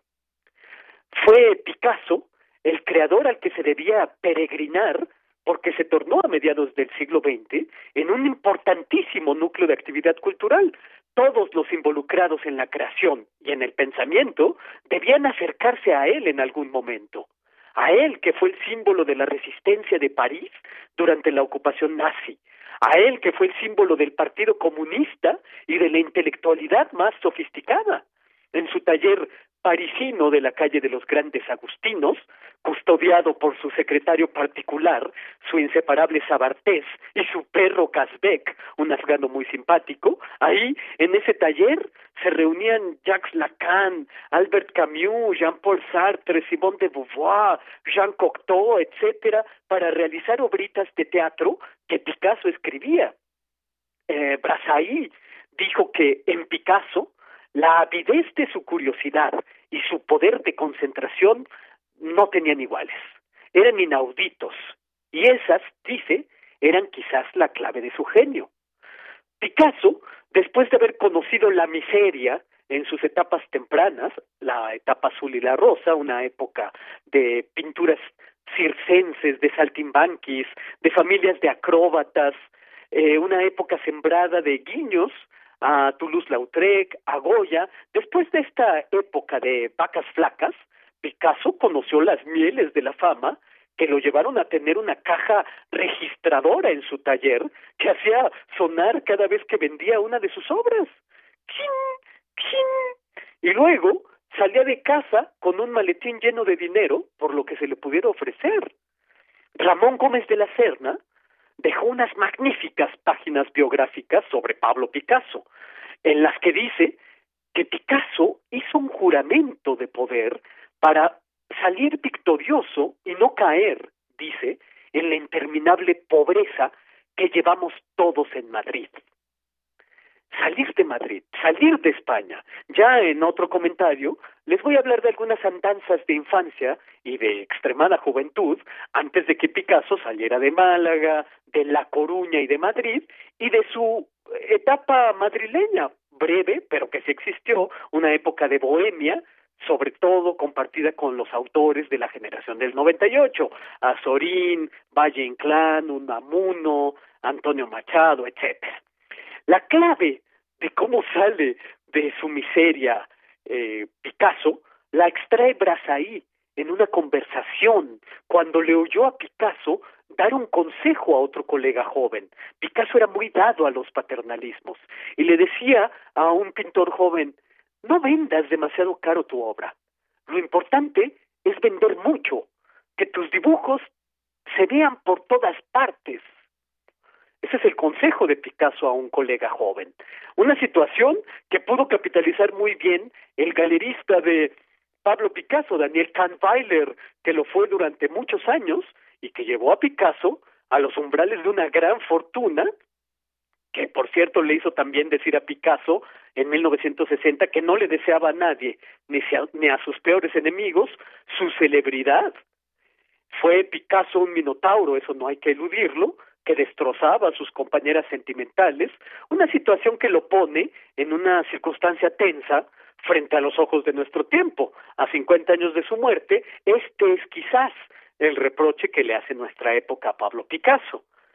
Eh, Picasso era el realizador de una crítica pictórica porque tenía una gran capacidad de penetrar y de comprender los lenguajes pictóricos de los maestros que le antecedieron. Comprendía magníficamente a, a Cézanne, a Toulouse-Lautrec, pero también a Jacques-Louis David, a Eugène Delacroix, a Jean-Auguste Dominique Ingres y a maestros del barroco como Rubens o como Poussin. Decía Brazaí, el mejor genio es el que sabe recibir todo y apropiarse de todo. Picasso tomó de todas partes con su alma de camaleón, como decía Gómez de la Serna. Hay un, eh, para ejemplificar esto, una impresionante serie de grabados, la suite Bollard, en la que Picasso se metamorfosea con un auténtico dibujante griego de vasijas antiguas. Hay en Picasso mucho de Lautrec, de Goya, de Gauguin, pero sobre todo hay mucho de Paul Cézanne. Picasso mordió la manzana de Paul Cézanne. Fernando Sabater enumeró tres manzanas de la humanidad. La manzana del conocimiento prohibido que Eva ofreció a Adán en el Edén. La manzana de la discordia que sembró la guerra en Grecia. Y la manzana que le cayó en la cabeza a Newton detonando la teoría gravitacional. Pero se le olvidó a Fernando Sabater la manzana de Cézanne, las manzanas que pintó, rojas y verdes y que son el germen del cubismo. Picasso tomó la estafeta de las enseñanzas de Paul Cézanne, eh, sobre todo las enseñanzas de sus últimas creaciones, en las que Paul Cézanne buscaba expresar las formas, por así decirlo, sin los ropajes estilísticos que nos impiden ver lo esencial de las cosas. Si es que hay alguna verdad en las cosas, esta verdad es aprehendible a través del geometrismo, un geometrismo que Cézanne ya veía en todas las cosas a finales del siglo XIX. Pues, claro, fue Picasso quien mordió la manzana herencia de Paul Cézanne. Noto que tendré que detenerme aquí para continuar con estas reflexiones sobre Pablo Picasso a 50 años de su muerte. Esto es, por lo pronto lo que yo tengo que decir este lunes 16 de enero de 2023. Bien, pues muchas gracias, gracias Soto Cázares, como siempre, te escuchamos la siguiente semana. Estaré encantado, querida Deyanira. Un abrazo para ti y para quienes nos escucharon. Claro que sí, para ti también. Continuamos. Cultura RU.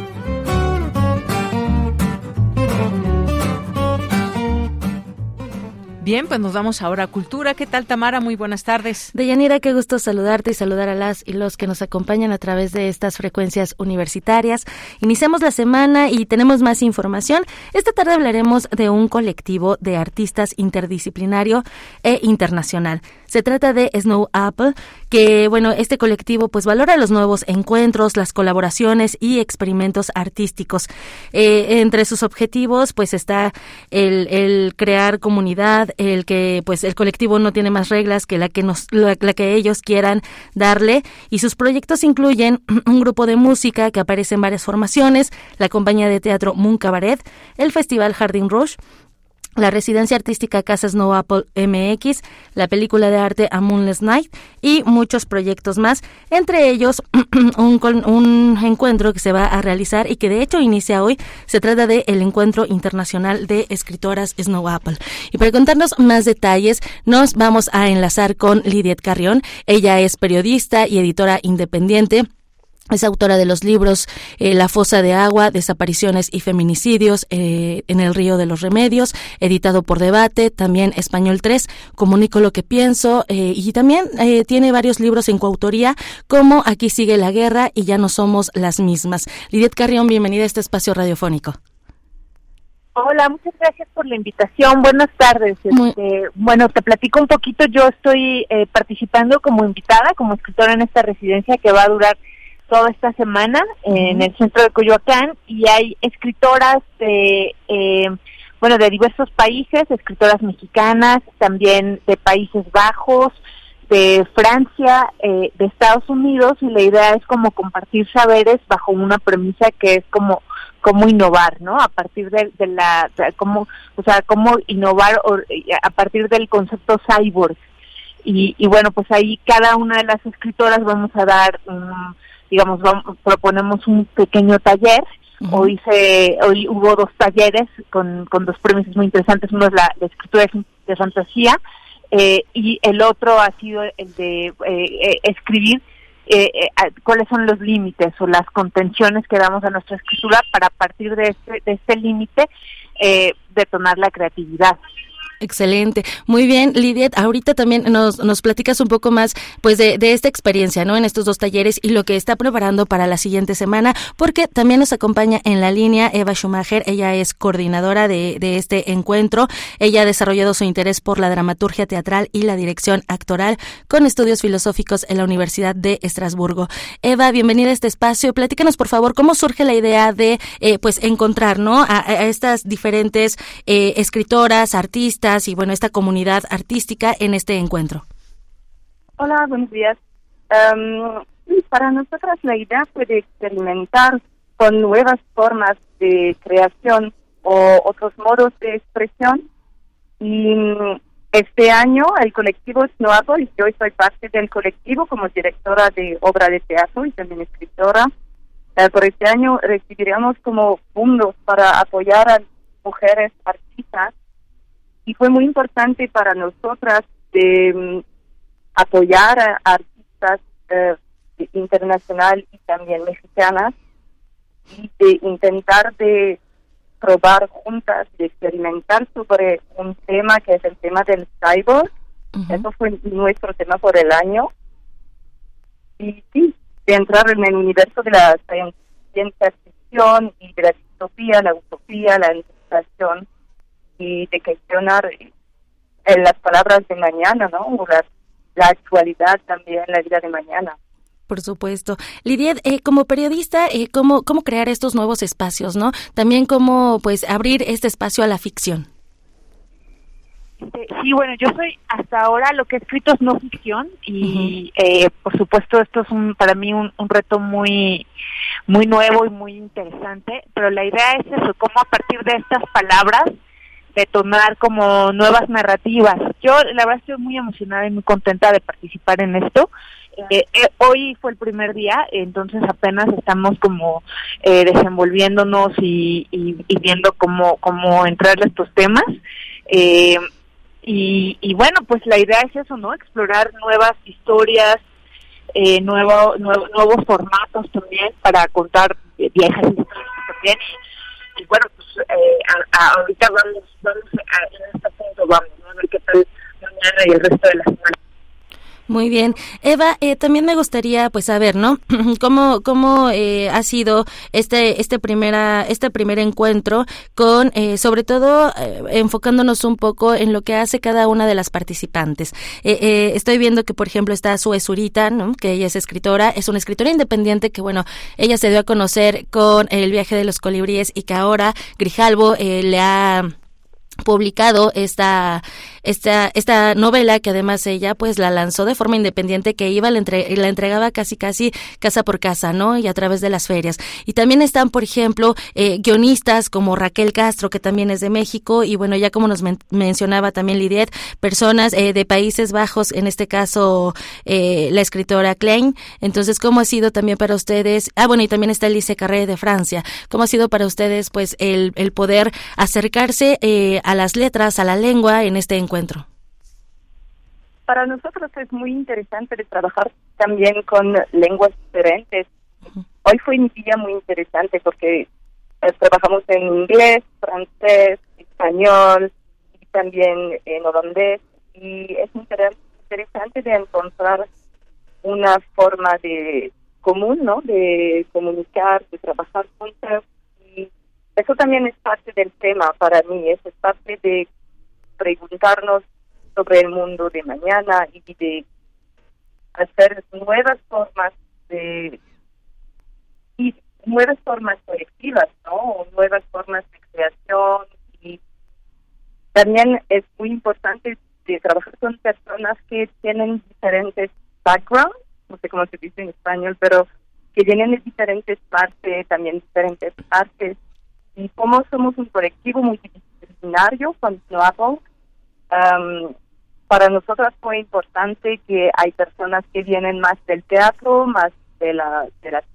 también de los periodistas o personas de los artes visuales y que juntas podemos intentar también de mezclar nuestros herramientas, ¿no? Y ver cómo, cómo podemos trabajar de nuevas maneras y con herramientas que no son no están nuestros propios, Claro, para ambas, eh, la siguiente, bueno, durante esta semana, ¿cuáles son, eh, pues, estas herramientas que serán parte de este encuentro internacional para seguir eh, aprendiendo? Eh, durante esta semana, ¿cuáles son las herramientas que seguirán utilizando en estos talleres para, eh, pues, la gente que, que nos está escuchando que conozca más?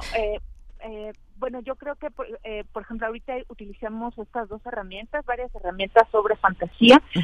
obviamente, como como comentaba Eva, pues una parte bien bien interesante es eso, ¿no? Que venimos de distintos, lo que ella llama backgrounds, distintos contextos, eh, desde, bueno, Países Bajos, eh, México, por supuesto, eh, Francia, eh, por ejemplo, está una, una chica, una escritora con, con, un, con una biografía muy interesante porque ella nace en Ucrania, pero crece en Estados Unidos y ahora vive desde hace muchos años en Francia. Entonces, todo eso es muy enriquecedor, ¿no? Es muy enriquecedor escuchar como las propuestas de cada una y todo eso permite, como me, me parece que permite a cada una de nosotras también pensar desde dónde vamos a escribir o qué, qué vamos a apostar para el futuro. Excelente, muy bien, muchísimas gracias, Lidia. Y bueno, Eva, para la gente que nos escucha y, que también quiera acercarse a este colectivo, ¿hay algunas eh, convocatorias o, cómo formar parte también de Snow Apple? Nos pueden encontrar en los redes sociales, Snow Apple en Facebook, también en Instagram, Snow Apple Music, y también pueden encontrarnos con Mucha Baret, que es la parte más teatral. Y sí, somos muy interés, tenemos mucho interés ¿no? en hacer encuestas o encuentros de artistas o nos pueden encontrar en, también en YouTube para ver los el trabajo que hacemos en México en Países Bajos, en Francia, y en todas las partes del mundo donde podemos ver.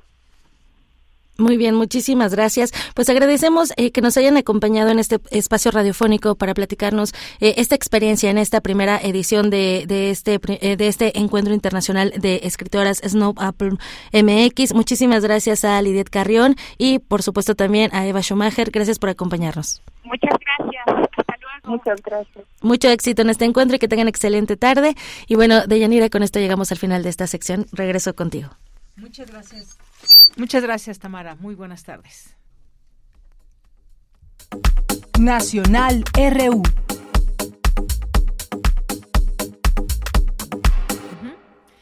Bien, continuamos y antes de despedirnos algunas algunas notas nacionales que compartir con ustedes en este día lunes 16 de enero murió Guadalupe Rivera Marín, hija de Diego Rivera, la escritora, jurista, ex senadora y promotora cultural, falleció a los 98 años de edad. Guadalupe Rivera Marín, hija de este muralista mexicano. Eh, ayer falleció 15 de enero a los 98 años, una noticia que fue dada a conocer por su hijo, Juan Pablo Gómez Morín Rivera, así como por diversas personas cercanas a la escritora y ex senadora. Y bueno, pues se le recuerda también ahí a través de pues su trabajo y a través de todos estos años el mensaje que Juan Pablo dio a conocer sobre la muerte de su madre externó que la también historiadora murió en paz durante la madrugada. Bien, y en otra, en otra información, la captura de Ovidio Guzmán no marca el fin de los abrazos no balazos, dice el presidente López Obrador. La captura de este personaje y la confrontación con el cártel de Sinaloa no marca el final de la estrategia, dijo el presidente Andrés Manuel López Obrador, así como reiteró que ese operativo no fue tema de conversación durante la pasada visita de su homólogo estadounidense Joe Biden. Esto lo dijo en su conferencia matutina de hoy lunes, donde pues se le cuestionó, justamente sobre esta estrategia y dijo que, pues bueno, este operativo para capturar a Guzmán López, por el que murieron 10 militares y 19 sicarios, y dijo que, pues bueno, no es el fin de esta estrategia. En otras informaciones también, pues continúa esta eh, construcción del tren Maya, su tramo 1 tendrá cuatro estaciones de talla Fonaturo, y también por la mañana que se da a conocer esta información. El tramo 1 del tren Maya, que cuenta con 226 kilómetros de los 1.554 kilómetros que tendrá el proyecto en total y contará con cuatro estaciones, dos paraderos, una eh, de taller, una base de mantenimiento. Dicho tramo conectará a tres estados, siete municipios y 106 localidades. Eso es lo que se detalló. Una decena de funcionarios que representantes de las empresas contratistas y los gobernadores de Chiapas, Tabasco, en la conferencia de prensa matutina en Palacio Nacional. El presidente López Obrador anunció que a partir de hoy, cada lunes se detallarán las obras y acciones relacionadas con cada uno de los siete tramos del tren del tren Maya al dar cuenta del avance del tramo 1. Javier May González, director general del Fondo Nacional de Fomento al Turismo, Fonatur, explicó que las cuatro estaciones estarán en Palenque, Bota del Cerro, El Triunfo y Escárcega. Así que, pues cada lunes tendremos ahí esta información que eh, estaremos eh, dando cuenta sobre pues también toda esa polémica que hay en torno al tren Maya. Mm, bien, pues hemos llegado al final de esta emisión. Muchas gracias por su atención. A nombre de todo el equipo soy de Yanira Morán. Que tenga muy buena tarde y muy buen provecho. Hasta mañana. Radio UNAM presentó Prisma RU. Una mirada universitaria sobre los acontecimientos actuales. Prisma RU. Relatamos al mundo.